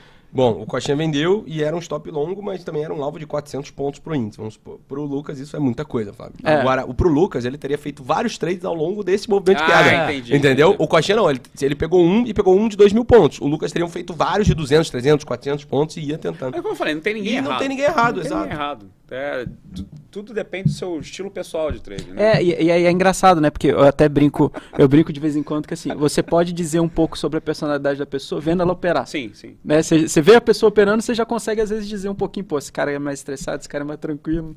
É verdade. pô. Depende. É, o tipo, esse, esse trader que, que a gente entrevistou hoje, ele, é- ele é boxer. Né? Ele, ele Uhum. luta boxe para desestressar e tal. E ele, ele, ele, ele, ele- dentro do planejamento dele, da rotina dele, ele passa a maior parte do tempo no planejamento. Tanto é que ele delega ao algoritmo a entrada e a saída. Ele passa a estratégia, a bolar a estratégia que ele perde tempo. Ele delega isso pro, pro robô, né, pro algoritmo botar a ordem de compra e venda. Então, é exatamente para tirar, quanto mais você tira a emoção, a emoção tá ali no botão, né, na compra e na venda. Se você fica ali, não deixa o negócio já dentro do seu planejamento, você está deixando a emoção influir, é como eu digo. A, muita gente, é, a gente no, a primeira coisa que a gente faz na, na aula de treino, no planejamento, é aprender que existe stop de dinheiro e stop de tempo. Por quê? Você está fazendo um day trade, planejou fazer um day trade. Aí chega no final do dia, hum, pô, tô, tô ganhando, tô ganhando nem perdendo. Tô aqui no meio barro, meio tijolo, tô perdendo 50 reais. Vamos ficar isso aqui, vamos, vamos deixar isso aqui para amanhã? Aí era um day trade, tava perdendo 50 reais, já virou um swing. E aí, sexta-feira, você já está perdendo 3 mil reais. Aí, ah, vamos deixar isso aqui para o mês que vem, aí já está perdendo 15 mil reais. a hora que você quer pular do prédio aí, que não aguenta mais. Então, toda vez que você muda o seu stop de tempo, de day, eh, começa como scalper, que aí já virou um day trade, e daí hoje vai virar um swing trade, depois virar um position, você vai, quanto mais você aumenta o seu stop de tempo, você aumenta o seu risco, né? Esperando que volte, por exemplo. Quantas vezes vimos essa história? Nossa, a loja americana volta? Eu não faço a menor ideia se a loja americana volta, né? Light volta, não sei. E até mesmo quando o cara tá OGX indo... volta, não sei. E até quando o cara tá indo bem, a gente já viu isso muito na sala. Sei lá, o cara pegou um day trade, ele tá super bem no day trade, o papel subiu 5% no dia. Aí ele fala assim: você acha que vale a pena manter pro dia Ai, seguinte? meu Deus. É, mudou o planejamento. Mudou, depois que fez tim-tim-tim, tocou a sineta, mudar o planejamento do tempo é a morte. Flavinho, o pessoal pergunta aqui, ó. é, qual o seu valor? Pergunta assim. Pergunta o Flávio desde quando ele opera. E aí? Então, é, eu estava na, lá na construtora, né? eu era engenheiro nessa Boa. época. Então, bota aí que foi o, o Duda que me ensinou a operar, foi 90, 90, 95, então 22. 22. Eu, tenho, eu tinha 22 anos e agora eu tenho 50, faz a conta aí, 28. 28 anos. Então, 28 anos eu opero. Pouco Boa. tempo. o Ale Martins, que também está sempre aqui com a gente, ele pergunta assim: qual é importante. é, seria então uma verdade afirmar que o emocional é mais importante que a técnica? Eu vou dizer que emocional é 70% e técnica é 30%. Porque Boa. se você não domina o seu emocional, você não consegue. Você congela. Eu vou contar uma história, então, uma vez que a gente tava, eu estava operando na corretora. Não, não eu estava operando sozinho. Eu estava operando um ativo internacional, estava ganhando 5 mil dólares nesse trade. Uma pergunta que é legal vocês fazerem para os convidados é qual o seu pior trade e qual o seu melhor, né? Boa. Eu vou começar com o meu pior. Boa, ó. É uma sugestão. Mas- É, o pior trade que eu fiz, então, era Inclon. Foi uma empresa de, é, de bi- é, biotecnologia. Eu estava... Muito, da, muito do curso da escola da, da Trader Brasil foi baseado nos meus erros. Então, um dos erros que eu cometi nesse dia foi operar próximo ao leilão final. Uhum. O segundo erro que eu cometi é que eu estava com o computador ruim. E o computador ruim travou na hora que eu ia realizar o meu lucro de 5 mil dólares. Nossa. Travou. Aí deu tela azul, aquele negócio, né? De, apertei calmamente, apertei o botão, aí a tela foi rodando, rodando, o Windows foi fazendo Dois aquele- minutos que parece que é uma eternidade. Terceiro erro, olha só que lição. Tem que muito que aprender com os erros. né? O terceiro erro que eu, que eu tive, eu não sabia que ia soltar o resultado do balanço na, após o pregão daquele dia. E o meu trade de 5 mil dólares de lucro virou um trade de 30 mil dólares de prejuízo em questão de 2, 3 minutos. Porque saiu o balanço, o balanço foi horroroso, a ação já blum, no aftermarket after. e já era. Entendi. E, E, aí o melhor? Senta e chora. E o melhor trade que você Ah, o melhor trade- Você lembra até hoje? Lembro, lembro. Foi muito a cara muda. Olha, a cara, é só desgraça, né? Tem que ficar contar uma vantagem. Foi muito engraçado. Eu estava dando aula, uma aula, um- uma pessoa queria aula comigo, pediu uma aula particular. Eu estava no, no, no escritório da Brasil, eu estava dando aula. E aí eu vi uma oportunidade, porque eu, era, era, a ação era Varig. A Varig subiu de 50 centavos para R$ 9,00 em uma semana. De se- segunda-feira começou com 50 centavos, na sexta-feira estava 9. Aí eu vim no elevador, o assessor, parecia até mentira, mas o assessorista perguntou se eu tinha comprado Varig. Eu falei, opa, que maravilha. O assessorista que estava me perguntando se eu comprei Varig, que era assessorista, antigamente era assessorista no elevador da corretora, e ele estava sempre escutando o pessoal, o burburinho, o, o, o papo, o assessorista queria pegar uma carona. Até o assessorista tinha, tinha, tinha conta na corretora nessa época. E aí eu falei, opa, vou ver aqui. Aí vi lá, o time high do dia era tipo 9,20. Aí eu vendi ele 9,18, 9,17, coloquei o stop 9,30, 10 centavos acima. E quando eu comecei, eu botei um lote grande. Aí eu pedi licença para o aluno, eu falei, depois eu te explico o que eu estou fazendo, porque agora. Nunca mais eu fiz isso, tá, gente? Eu nunca mais operei durante a aula, assim, porque eu ou você opera Era, ou você ou dá você aula. aula. Mas aí depois eu paguei o almoço para ele e ficou satisfeito. Eu vendia 9, 9, 18, 9, 20, vendia, sei lá, 50 quilos de papel desse preço. E aí, quando a ação foi caindo devagarinho, devagarinho, chegou a 9. Era tipo, abriu com gap para cima no último dia da sexta-feira, que era o dia de realizar, né? Quando foi para 9, a 8,50 veio um, um lote gigante e o papel congelou. Nossa. Foi leilão, porque esses papéis é, Chamou liquidez, leilão, né? chamou leilão por causa da oscilação muito brabo. E o leilão é, ficou, sei lá, uma hora, e uma hora sem dar aula pro, pro aluno, né? Eu falei, daqui a pouco a gente compensa isso, né? A aula vai acabar mais tarde hoje. o, o leilão só a dois. E eu zerei. Nossa. Eu botei pra Nossa. zerar a dois. Nove para dois. Em questão, sei lá, não sei quanto tempo demorou o leilão, 50 bate que uma hora. É. Foi assim, foi legal demais. né? Mas, aí, Legal demais. aí o cara fez a, a conta. Que tu ganhou isso aqui agora e eu não fiz nada, eu não peguei na carona. Caramba. não, mas aí foi. Aí continuamos a aula, pagou o almoço dele, pagou, pagou o shopping, porque tinha que pagar. Pô, né? mas o almoço Não, saiu, saiu barato. Saiu barato demais. Esse almoço foi graça. caralho. Não, mas assim, Fazendo a conta uma série de coincidências. E a, a Varig quebrou, né? Depois a Varig quebrou mesmo. Então o trade certo era vender, não era comprar A a, nove 50 centavos. É, que o pessoal fica tudo nos 50 centavos, subiu para 9, né? Tá certo. Boa. Flavião, vamos...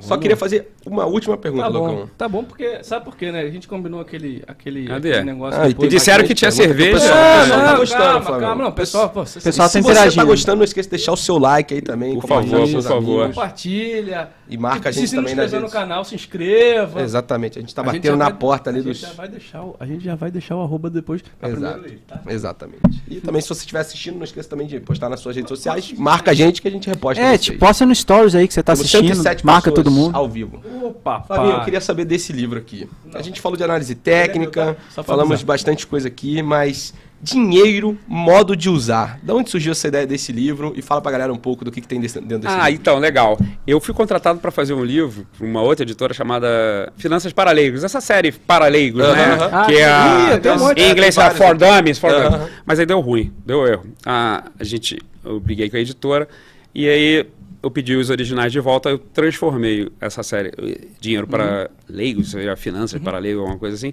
e fiz o Dinheiro Usar com uma coisa mais legal. O que, que eu fiz? Eu fiz um livro para qualquer pessoa de, lá de 12 anos até 90 anos, 99, que fala sobre todos os investimentos que você pode fazer. Mas eu falo também é, finanças ligadas a épocas da sua vida. Por exemplo, você vai casar, aí tem um capítulo de casamento. Vai separar, tem um capítulo. Vai morar fora.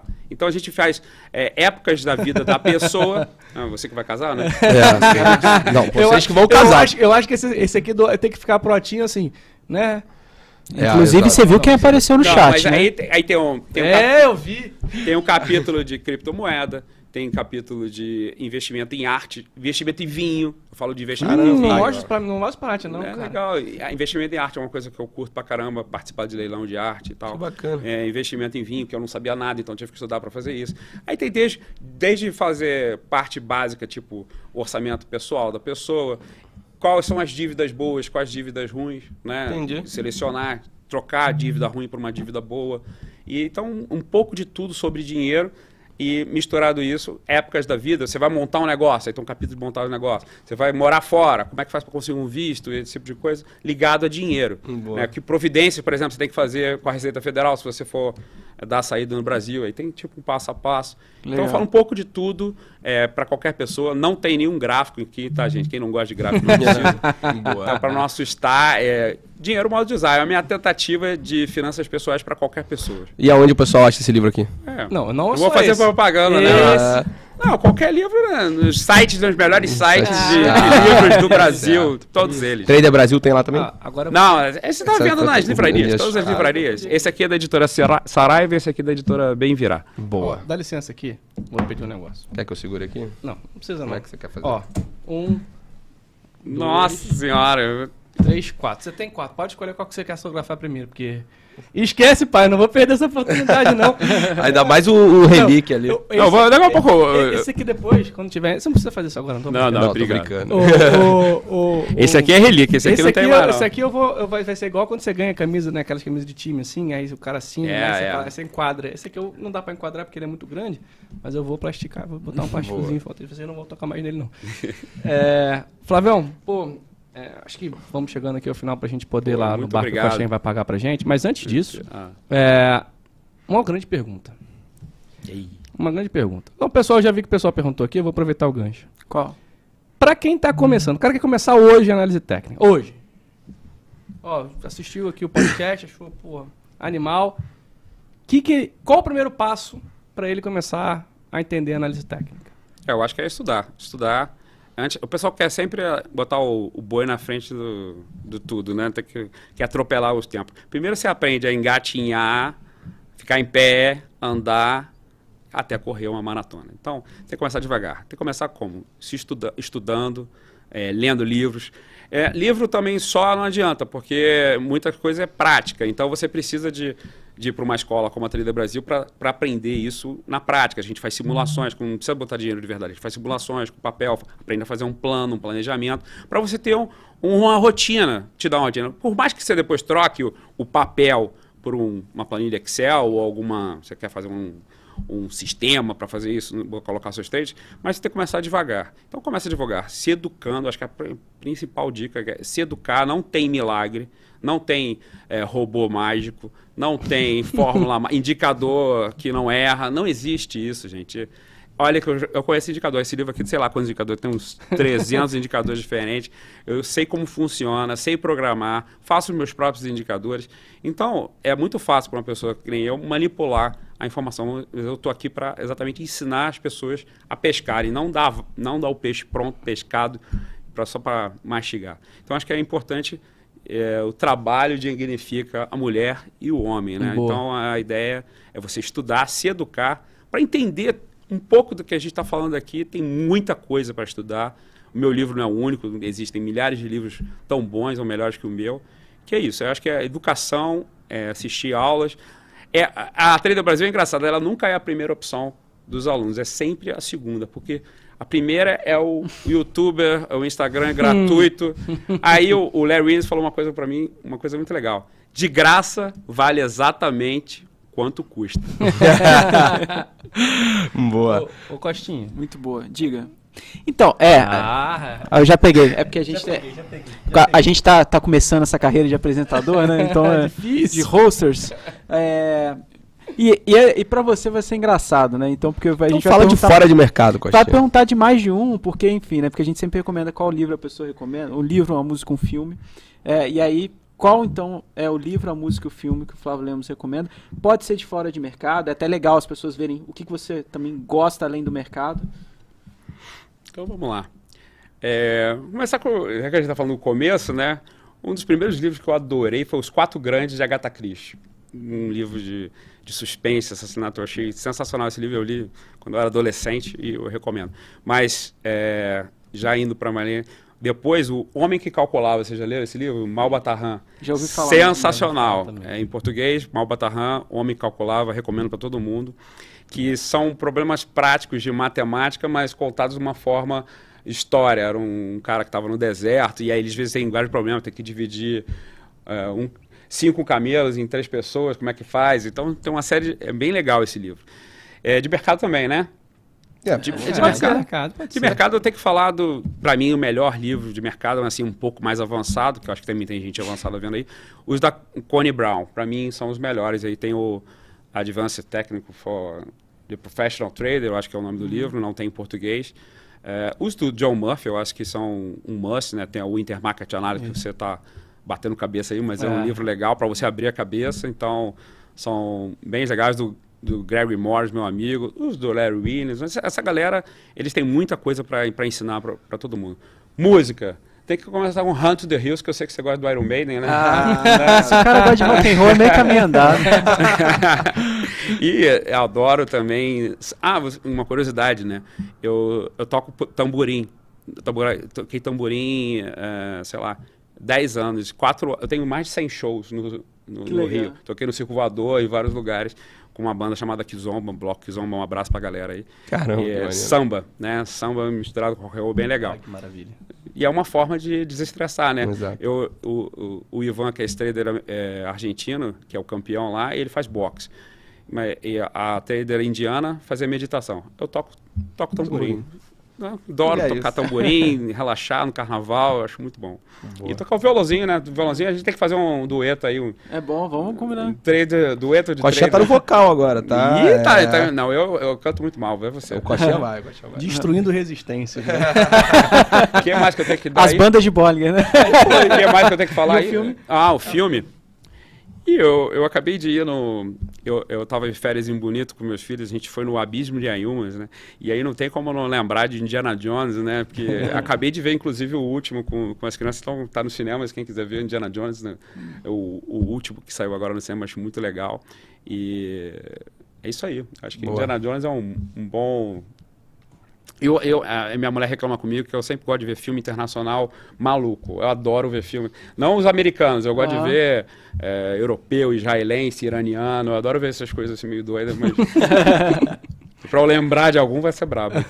Tem um que é sensacional, não sei se vocês já viram, aquele do. que todo mundo tem que botar o celular na mesa. é, e quem atender tem que atender o telefone no Viva Voz. E aí é um, um grupo, vários Não casais. vi. É sensacional, tem no Netflix. Depois vocês procuram lá, depois eu Boa. boto aí no. Manda, no manda pra chat, gente, manda pra aí gente, pra manda pra gente. Boa. Ô, Flavião, faz o jabá aí, pode fazer, fica à vontade. O pessoal Pra- te encontra onde? É, Quais onde- são suas redes sociais? Por Tá, onde lá, anda? sociais. Chico Chama o Homem, Lemos. onde vive? Ou Trader O- Brasil? Os meus filhos, os meus filhos são muito arredios com redes sociais. Eles não gostam que eu publique a foto deles e tal. E eu acabo também não, não cuidando muito disso, né? O pessoal que trabalha, o Matheus, o Bruno, o Guilherme, o pessoal cuida mais das redes sociais do que eu. Mas a gente sempre responde às pessoas. Então, meu pessoal é, chama o Lemos, aí tu tem que aturar um pouco as minhas coisas, né? Mas é cada um, é a minha página, eu faço o que eu quero, né? É, Trader Brasil, arroba Trader Brasil no YouTube, no Instagram, no Twitter. A gente está sempre publicando lá. E o sempre site, qual que é? é traderbrasil.com. né? aí você tem todos os nossos cursos. É, são 22 anos de escola que eu tenho muito orgulho, desde 2001. E. eu tenho- Pode se emocionar, pode se né? emocionar. isso, que isso. Parabéns, Foi difícil. É, mais- falaram aqui, ó. Já tem mais tempo de escola do que o Você- Atinho ó, de vida, pô. Flavinho, falaram assim, ó, o PBM falou assim, você é um dos responsáveis pelo aumento de investidores na Bolsa Brasi- Brasileira. Parabéns. Pô, obrigado, obrigado, Pedro. E é isso aí. Arroba Chama o Lemos no Instagram e arroba Trader Brasil em todas as redes sociais. Boa. Traderbrasil.com. Sem BR, sem BR, é ponto .com. Só ponto com. Mais alguma coisa que vocês queiram perguntar pra essa lenda ao vivo? Porque Perguntar não. Tem um monte de coisa que eu quero perguntar, mas vai ser no happy É, hour. ser- é, vai, vai ficar, vai ficar pra história. Depois a gente conta pra vocês. Mas em vai ter momento. episódio 2 aí, a Ah, gente não. vai, Ah, vai contar algumas certeza. Já, já daqui, daqui a gente já assina já o próximo, a, a próxima volta, né? É que o Flávio mora no Rio, pessoal, e aí ele, Aproveitamos ele- da- é raro ele vir pra São Paulo. Então assim, quando ele vem, a gente A gente vai a lá. gente fica- Um dia, um dia a gente chega lá. falaram né? que estão liberados, a gente pode ir pra lá gravar Eu lá. moro no Rio, mas o meu escritório é aqui do lado. É, é tipo 400 metros aqui na, no Itaim. Boa. Boa. Bom, eu só queria agradecer. Não, Acho que não é perguntar, calma não. aí, calma só aí, agradecer. Calma aí, calma aí, cara. Calma. Você Vai já lá. falou seu arroba? Você já pediu pra curtir? Não, isso falou- já. Mas você falou mais cedo. Fala novo. O pessoal talvez esqueça. Boa, então, pessoal que ainda não segue a gente nas redes sociais, não esqueça de me seguir nas redes sociais, é Otto G. Sparenberg, estou aqui com Lucas.m Claro e Lucas Costa T. E se você não se inscreveu no nosso canal, não esqueça de se inscrever, ajuda a gente a bater aí. Tamo na, ó. Tá ali, ó. Alô! 100 mil inscritos. 99.800 inscritos. Exatamente. Então, queria já um jabá feito. Flavinho, muito obrigado, obrigado pela sua presença. Incrível aqui. Sempre uma aula quando a gente tem essa conversa com você. Foi da última vez que a gente teve né, um happy hour aqui, que surgiu o AT do bilhão.